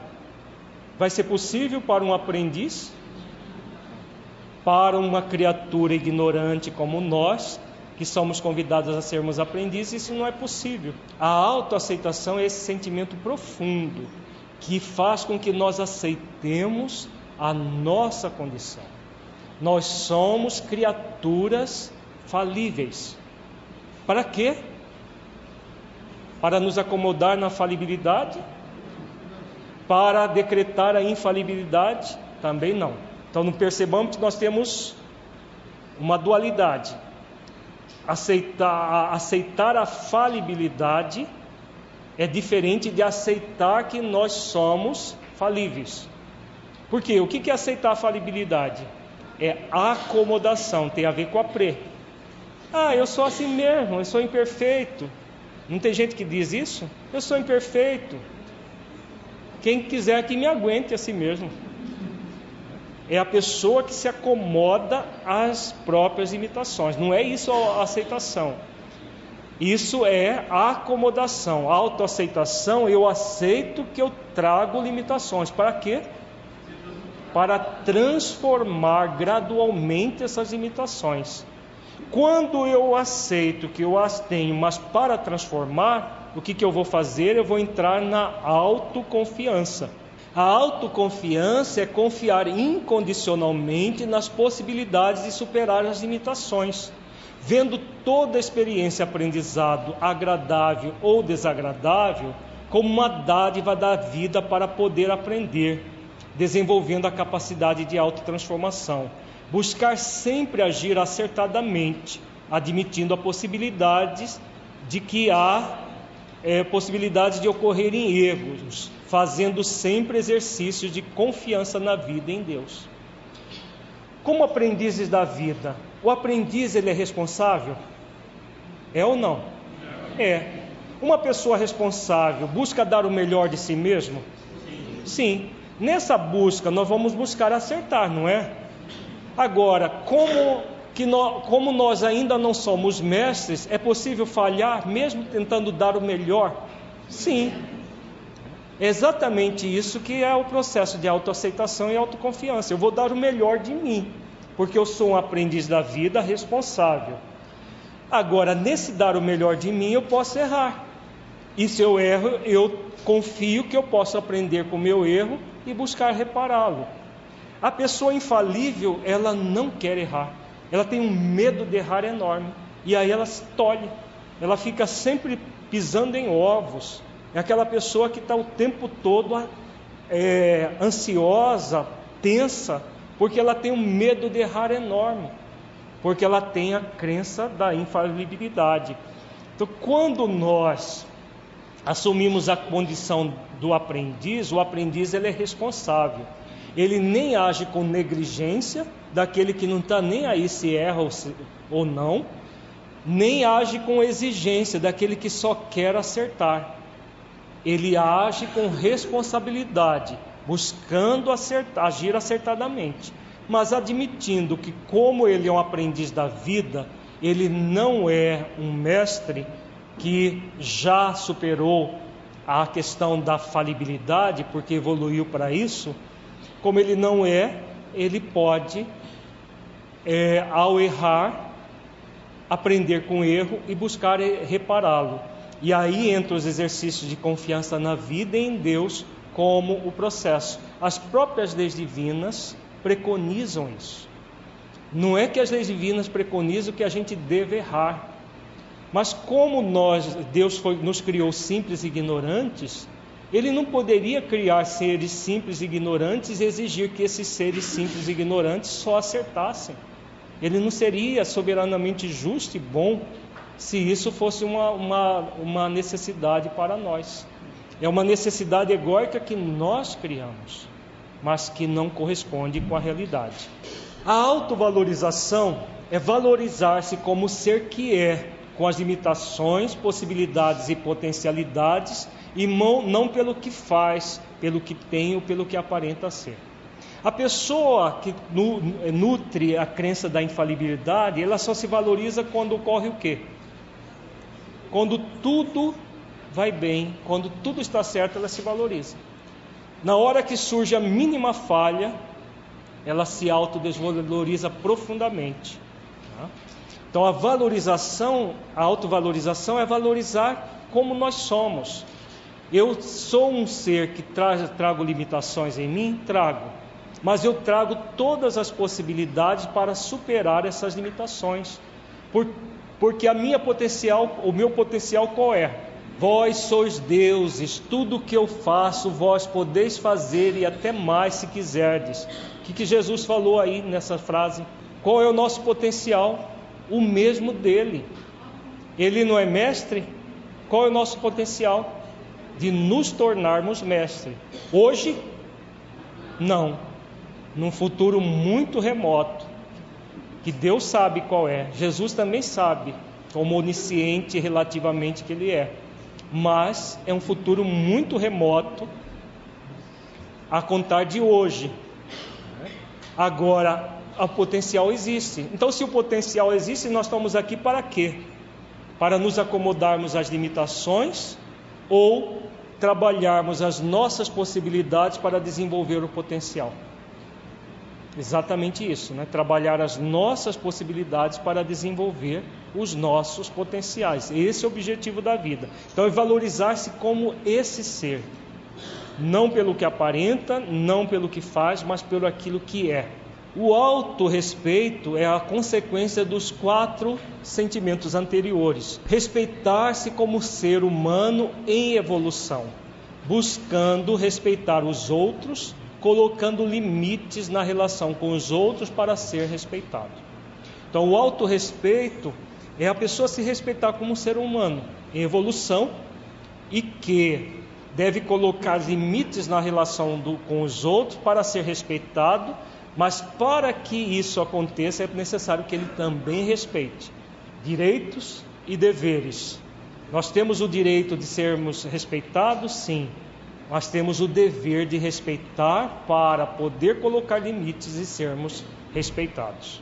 Portanto, podemos sintetizar o vinde a mim como ir até Jesus, o mestre de amor, de mansidão e de humildade, para que, inspirados nas suas virtudes, obtenhamos alívio para a próxima etapa do nosso autoencontro, que é o aprendizado. Por que, que o alívio é muito importante para a etapa de aprendizado? Se algum de nós aqui nesse auditório estivesse com uma dor de cabeça horrível, daria para a gente aprender alguma coisa? A pessoa que estivesse com essa dor? Agora, se essa dor de cabeça for aliviada, dá para a gente aprender algo? Dá. Então o alívio é fundamental para a próxima etapa, porque ninguém aprende nada se estiver aflito, sobrecarregado, em sofrimento. Não há como aprender. É necessário primeiro aliviar tudo isso para iniciar a etapa de aprendizado. Nas próximas etapas, somos convidados a ir além do simples alívio, somos convidados a obter o descanso para a alma. Esse descanso é resultado de muita proatividade, possível somente a partir de escolhas importantíssimas que fazemos. Então, a terceira etapa é tomar a lei de amor, justiça e caridade como diretriz de vida para poder aprender. Vamos recordar o que aborda a lei, a lei de amor, justiça e caridade. A lei de amor preconiza o quê? Amar a Deus sobre todas as coisas e ao próximo como a si mesmo. Então, aquele amor, amar as leis divinas presente na nossa própria consciência, é o primeiro ato de alto amor que nós fazemos. Quando nós nos preenchemos desse amor, nós estamos é, disponíveis para amar o próximo. Então, amamos a Deus e amamos a nós mesmos simultaneamente, por esse exercício de amar e respeitar as leis divinas naturais presentes na nossa consciência. A lei de justiça preconiza o quê?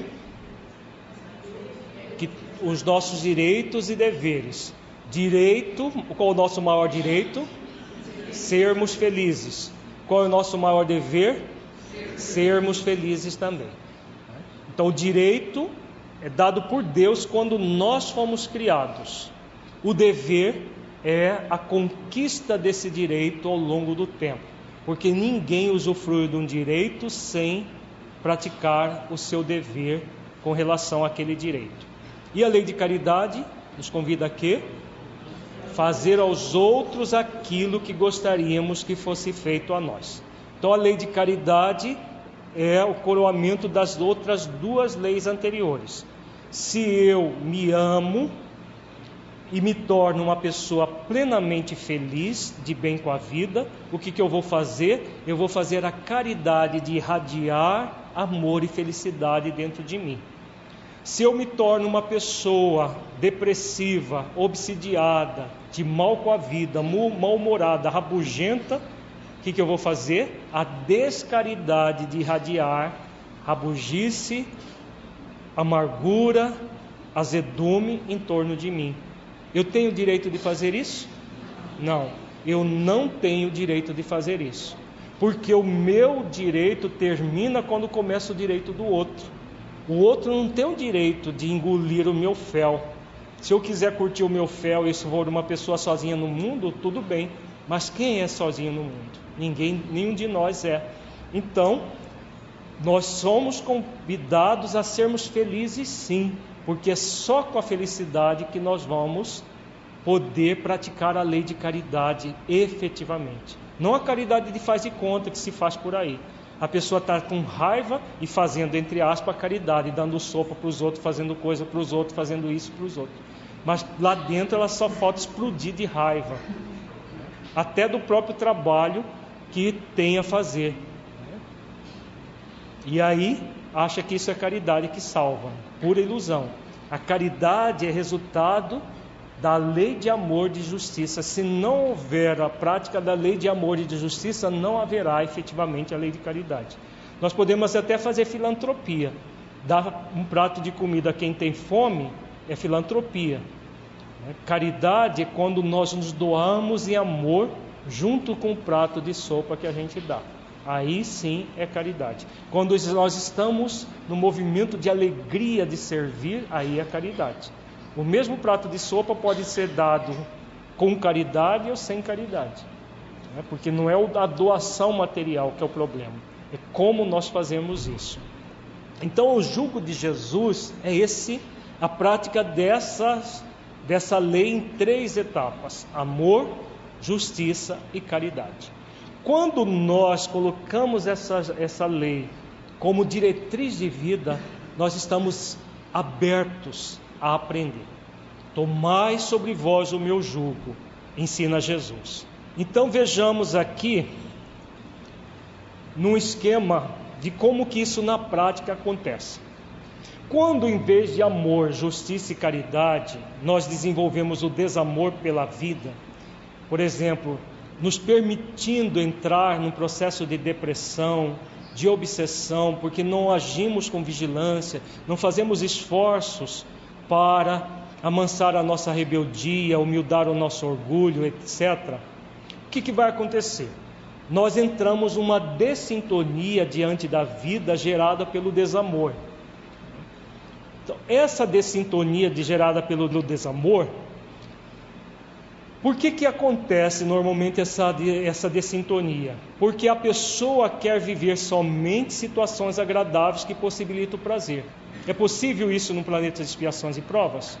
A gente viver no mar de rosas só com situações agradáveis? Não. Isso não é possível.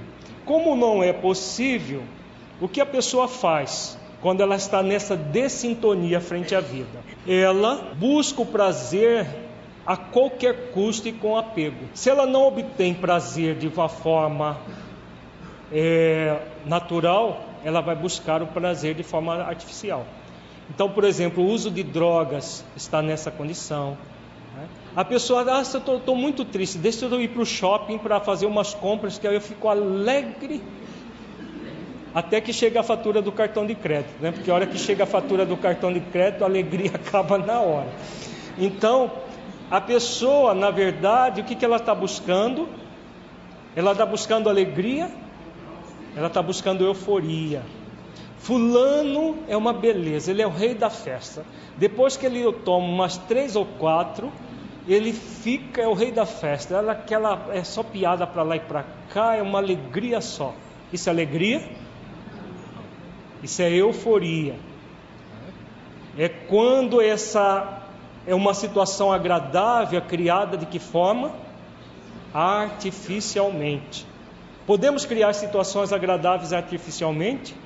Podemos. A maioria das pessoas fazem isso. A maioria das pessoas realiza muitas ações para criar situações agradáveis artificialmente. Agora, toda situação agradável artificialmente que criada vai ter um custo para nós. Vejamos agora outra questão. Quando acontece uma situação desagradável, o que faz a pessoa que está numa dissintonia pela vida, diante da vida? Ela se revolta. É o que acontecia com a Cassandra. Acontecia uma série de coisas desagradáveis, imperfeitas, e ela, como buscava o mundo perfeito, cada situação desagradável ela se revolta. A depressão é formada exatamente por múltiplas situações desagradáveis que a pessoa vai se revoltando. Nenhuma depressão começa já declaradamente depressão, assim já é, formada. São pequenas ações de revolta que a pessoa vai fazendo no cotidiano e que a gente não, não nem para para perceber que aquilo é uma matriz de uma depressão. Todos nós temos uma tendência a depressão e a obsessão também. Porque essa revolta, quando surge uma situação desagradável, é muito comum. Até uma fechada no trânsito a gente fica revoltado, xinga, rumina, arranja os dentes. Por quê? Porque nós não queremos nada desagradável, queremos um mundo perfeito. E aí, se não trabalharmos essa questão, não tem um ditado popular que diz: de grão em grão a carinha enche o papo? De revoltinha em revoltinha, né? nós vamos engolindo revoltinha, revoltinha, revoltinha. Daqui a pouco tem uma revoltona que se chama depressão, processos obsessivos que nós acabamos por criar em nós. Então surge uma situação desagradável e a pessoa se revolta. Por que, que ela se revolta? Ela tem um foco na impossibilidade em resolver os problemas. Ela é uma coitada, coitada. Por quê? Ela não sabe, ela não é capaz. Eu quero muito, mas eu não sou capaz. Não é que a Cassandra falava? Eu quero muito mudar essa vida, mas eu não sou capaz, eu não dou conta, eu não consigo. Quantos de nós repetimos essa mentira diariamente para nós mesmos? Surge um, um problema, eu não sou capaz de resolver, eu não dou conta. Se nós formos mais honestos conosco, eu, nós vamos dizer: não, eu sou capaz, mas a pre não deixa. É a preguiça que não deixa eu resolver. Se formos mais honestos, vamos chegar a essa conclusão. É a preguiça que não deixa, é a indolência. É eu querer os benefícios de uma mudança sem querer fazer esforço pelo qual a mudança chegue. O que, que vai acontecer nessa condição, gente? A dona dor, conhece a dona dor? Não é dor de dente, é dor. Dor no sentido amplo do termo. A dor moral, principalmente. Depressão dói. É uma das situações mais dolorosas que o espírito pode passar, é um estado de depressão. Dói muito mais do que dor de dente, daquelas bem cabeluda. Porque a dor de dente, você vai lá no dentista, rapidinho resolve a dor. A, a dor da depressão, ela entra dia, sai dia, não há analgésico que passe essa dor. A dor de um processo obsessivo, franco, não há analgésico que passe essa dor, não há nada externo que a gente busque que passe essa dor. Ela é fruto de um trabalho interno. Agora, é comum a pessoa trabalhar quando surge a dor, ela que já vivia revoltada, ela que já vivia buscando situações agradáveis, o que, que acontece? Ela vai assim: não, agora eu vou ser mansa e humilde de coração, porque eu aprendi a lição. É isso que ela vai fazer? Infelizmente, poderia até ser se nós prestássemos atenção nas palavras de Jesus. Mas infelizmente a maioria das pessoas não presta atenção nas palavras de Jesus para ir ao encontro dele. Se nós fôssemos ao encontro dele quando surgisse a primeira manifestação da dor, nós terminaríamos o processo assim aqui. Mas quando surge a dor, aí que o pranto e o ranger de dentes se torna mais intenso. A revolta surda contra a dor. A pessoa, em vez de buscar o médico das almas, que é Jesus, busca um pseudoterapeuta. O que, que o pseudoterapeuta recomenda para a pessoa que está com dor? Assumir o, os conselhos da, da terapeuta humildade? É isso? Da terapeuta mansidão? Não.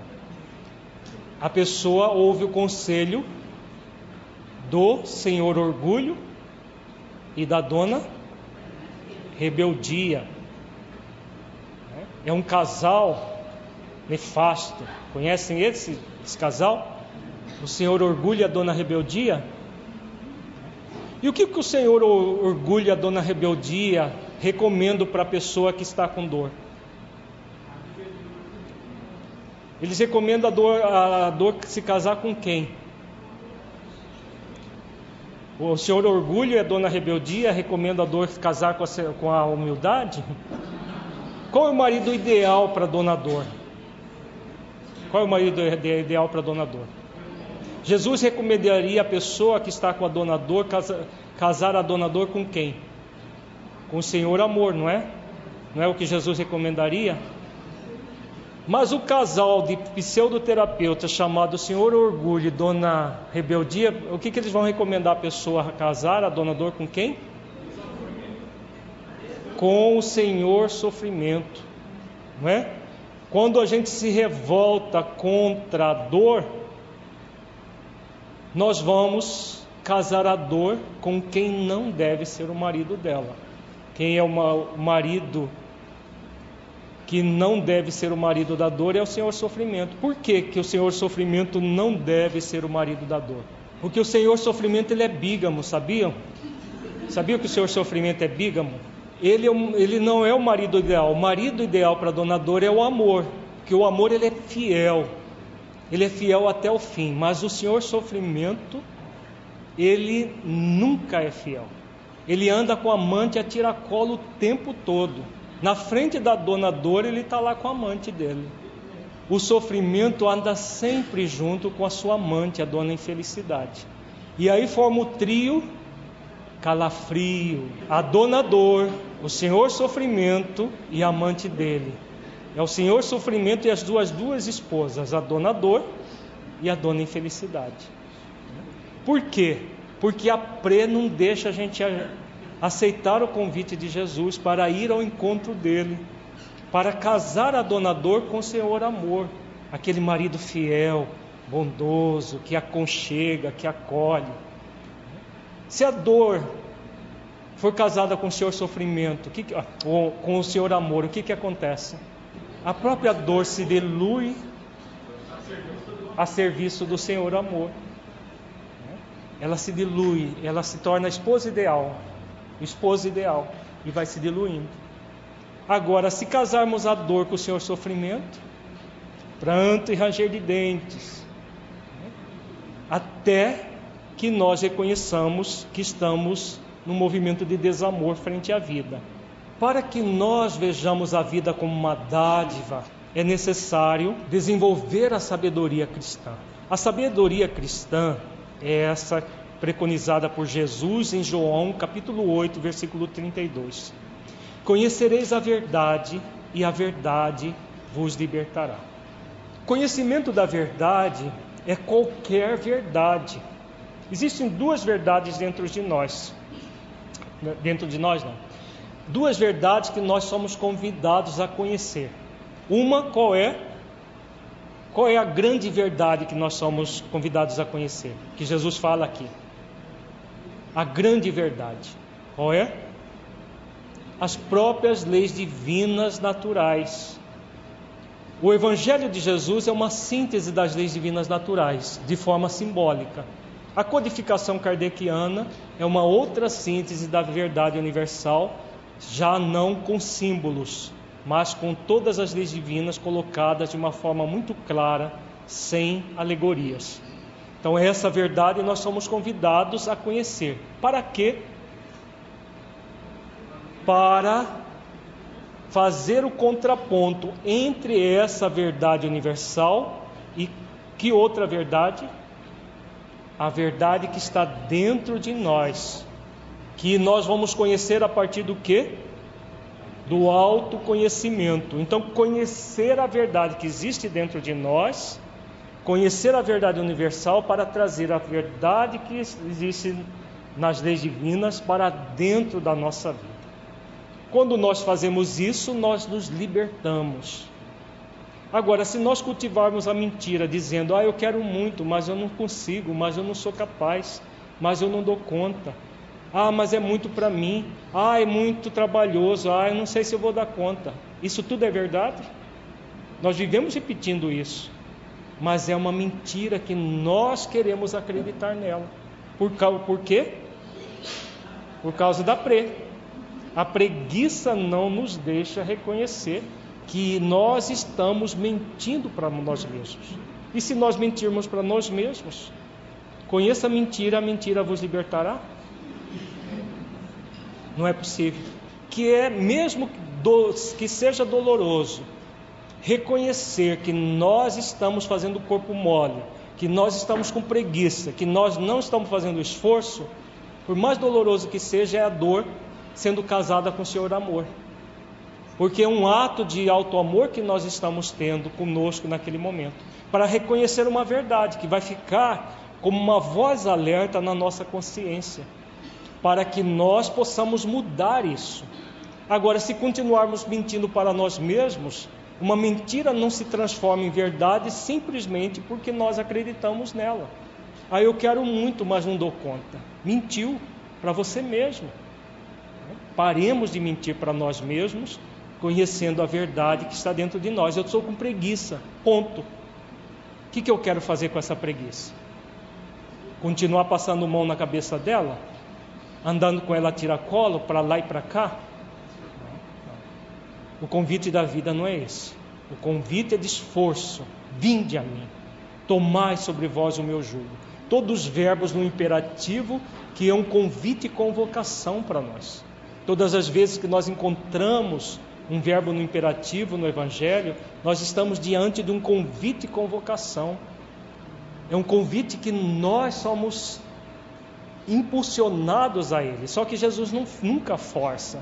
nunca vai arrancar a nossa preguiça para que nós possamos agir assim. Se não houver esforço da nossa parte, não vai acontecer. Então, se continuarmos mentindo para nós mesmos, a libertação não acontece. O aprendizado do jugo de Jesus é a busca da sabedoria a partir do desenvolvimento das leis de amor, justiça e caridade, em que nós vamos tomar contato com a verdade.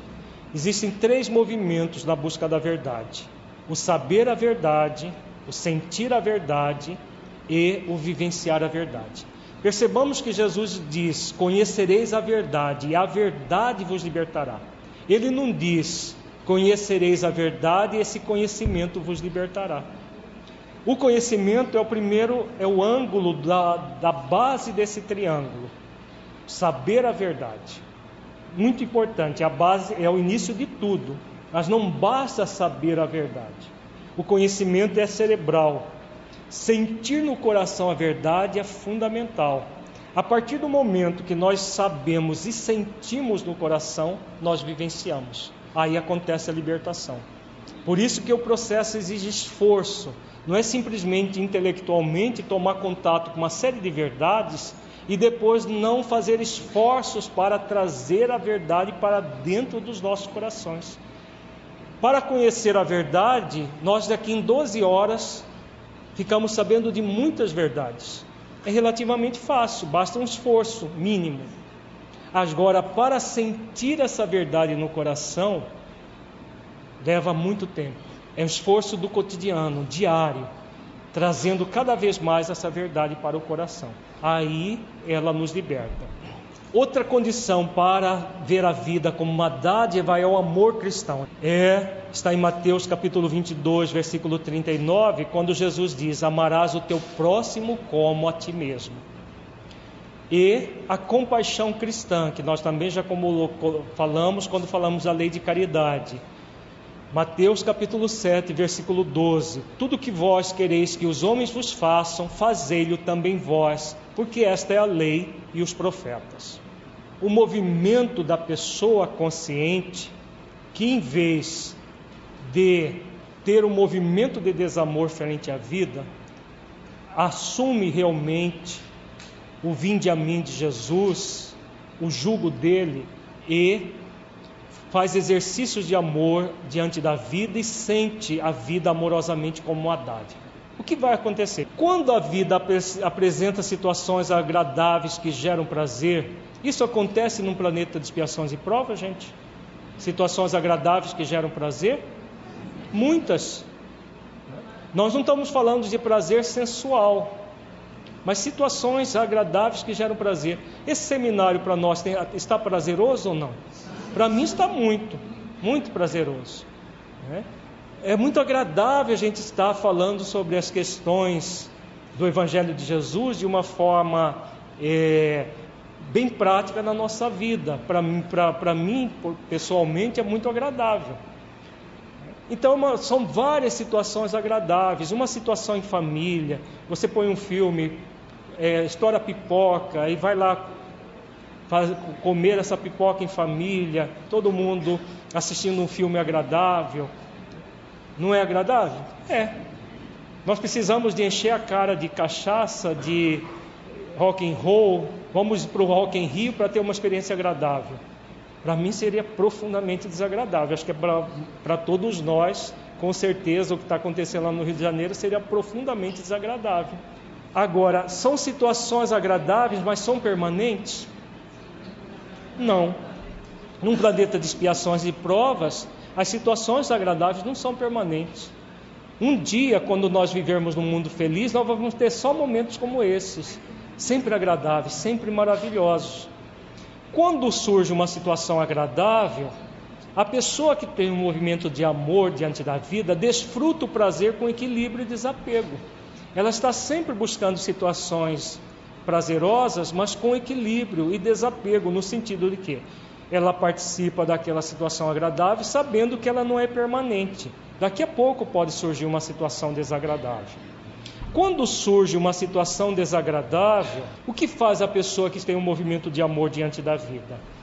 ela foca o aprendizado, porque como, como ela é um aprendiz da vida, ela foca o aprendizado buscando soluções com equilíbrio. Não é isso que a vida nos convida? Como filhos de Deus, aprendizes da vida, nós somos convidados não a ficar focado na situação desagradável, mas no aprendizado que ela nos proporciona na busca das soluções para os problemas que temos. Se nós buscarmos o aprendizado e solucionar com equilíbrio os problemas, o que, que vai acontecer? Trio calafrio? Não. Nós vamos substituir o trio calafrio pela dupla dinâmica. Batman e Robin? Não, não é o Batman e Robin.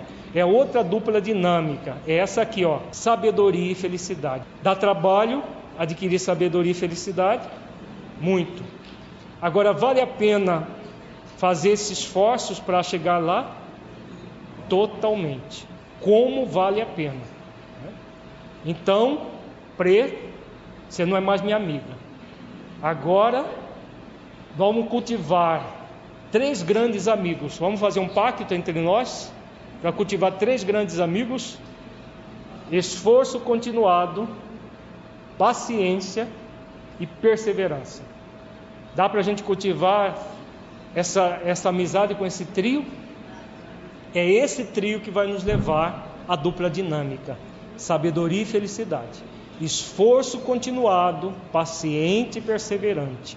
Como aprendizes da vida que nós somos, esforço, um dia de cada vez, o fardo de cada dia, carregando naquele dia o fardo de amanhã carregando amanhã. Esforço continuado, paciente e perseverante.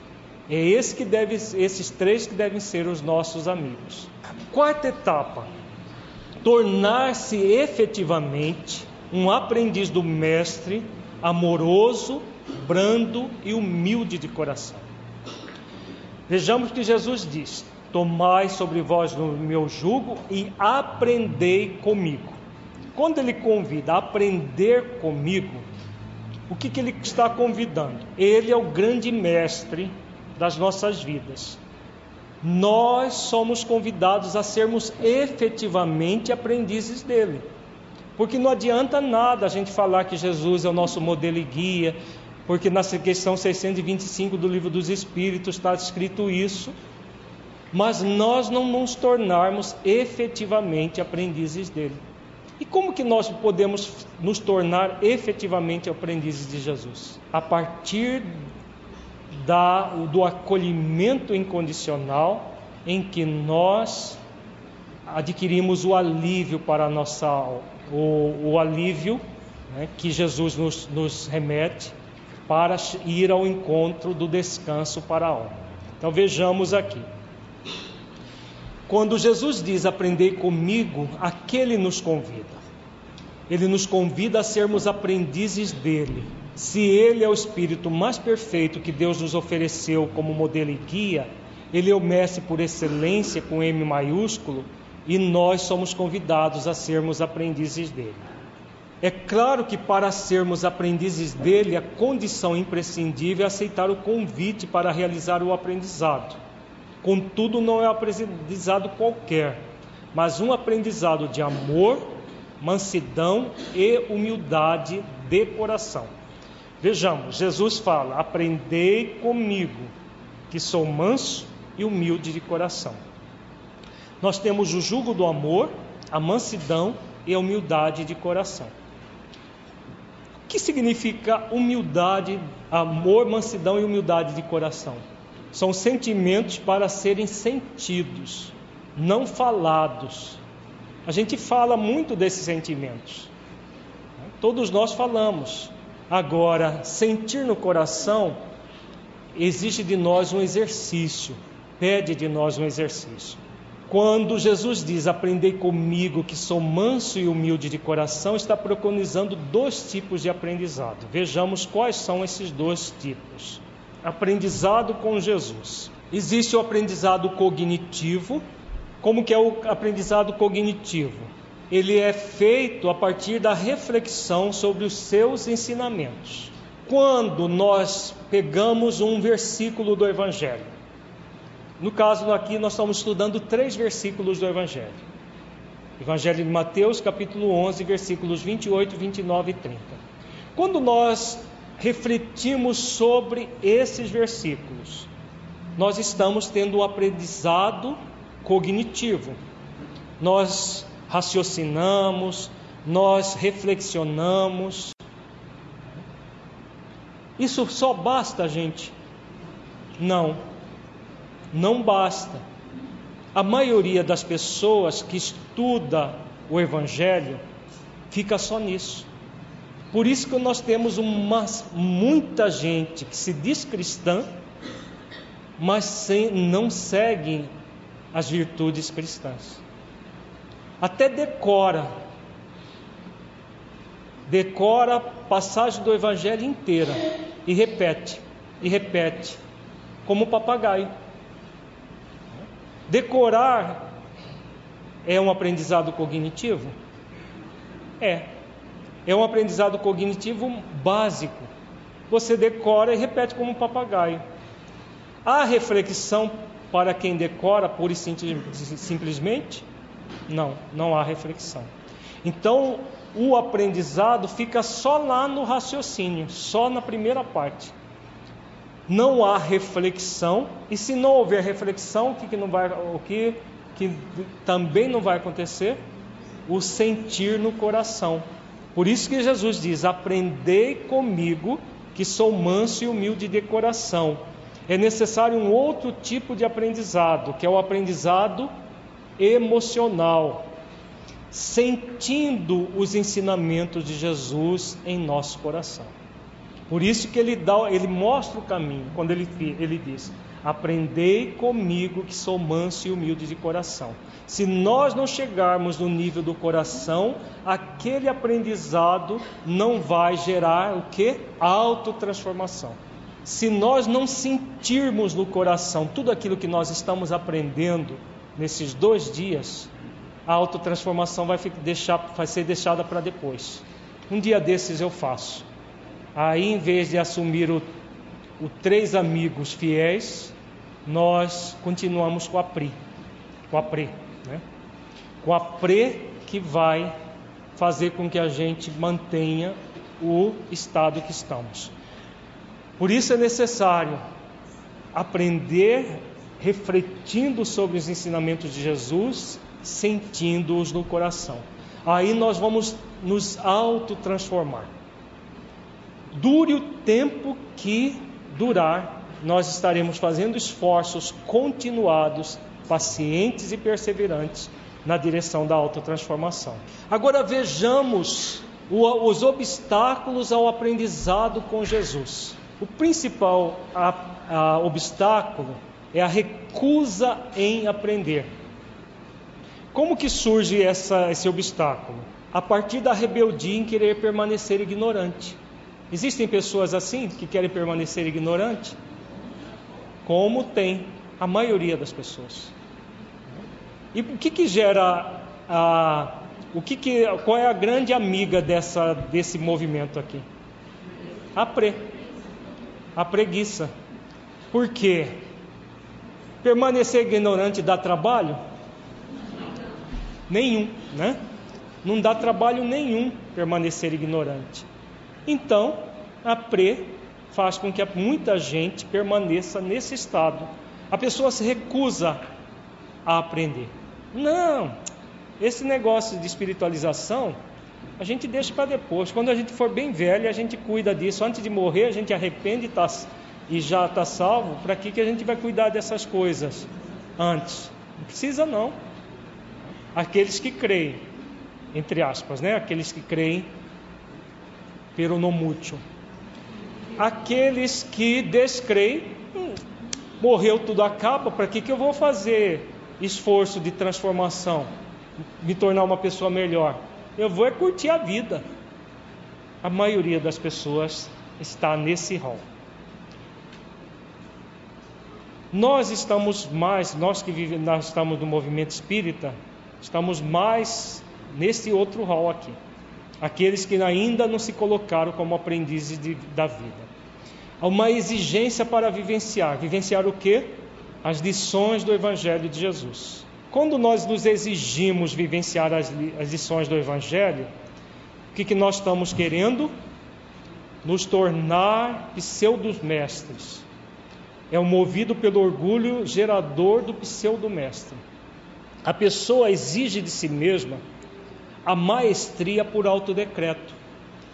Mas eu já sei tudo o que eu tenho que fazer. Aí eu me exijo fazer, sem passar por onde? Pelo sentimento daquilo que se deve fazer. Saber não é mais fácil do que sentir para poder vivenciar? Sim. E se nós exigirmos de nós mesmos só pelo, pelo fato de já sabermos vivenciar aquilo que já sabemos, que vai acontecer? Perfeccionismo, crença na infalibilidade, toda aquela confusão que nós estudamos ontem. Já o aprendiz da vida age assim, gente? Não. O aprendiz da vida nem cai na negligência de se recusar em aprender, porque ele é, ele é autoconsciente, ele é responsável nem se exige a maestria do mestre sem passar pelo aperfeiçoamento. Aquele que se exige a maestria sem passar pelo aperfeiçoamento está fazendo exercício de orgulho e não de humildade. O aprendiz é convidado a fazer exercício de humildade. O mestre é o meu modelo. Só que eu estou muito distante de ter as virtudes do mestre. Então, cabe a mim fazer esforços continuados, pacientes e perseverantes para desenvolver essas virtudes. Da mesma forma que o Mestre fez. Jesus evoluiu também fazendo esforços. Jesus não foi criado perfeito como muita gente acredita. Ele evoluiu fazendo esforços de melhoria. Então nós somos convidados a fazer o mesmo. Essa recusa em aprender e exigência para vivenciar, muitas vezes nós temos um movimento pendular quando a pessoa que se acredita pseudo-mestre, muitas vezes ela erra e não porque ela, ela tem, nutre a crença da infalibilidade e ela não admite que erra, que errou, o que, que ela faz? Ela projeta o erro nos outros, se desculpando e culpando o outro. O que, que ela fez? Saiu do extremo e foi para o outro extremo. Ela se recusa a aprender a lição, ela se recusa a humildar o seu orgulho e amansar a sua rebeldia.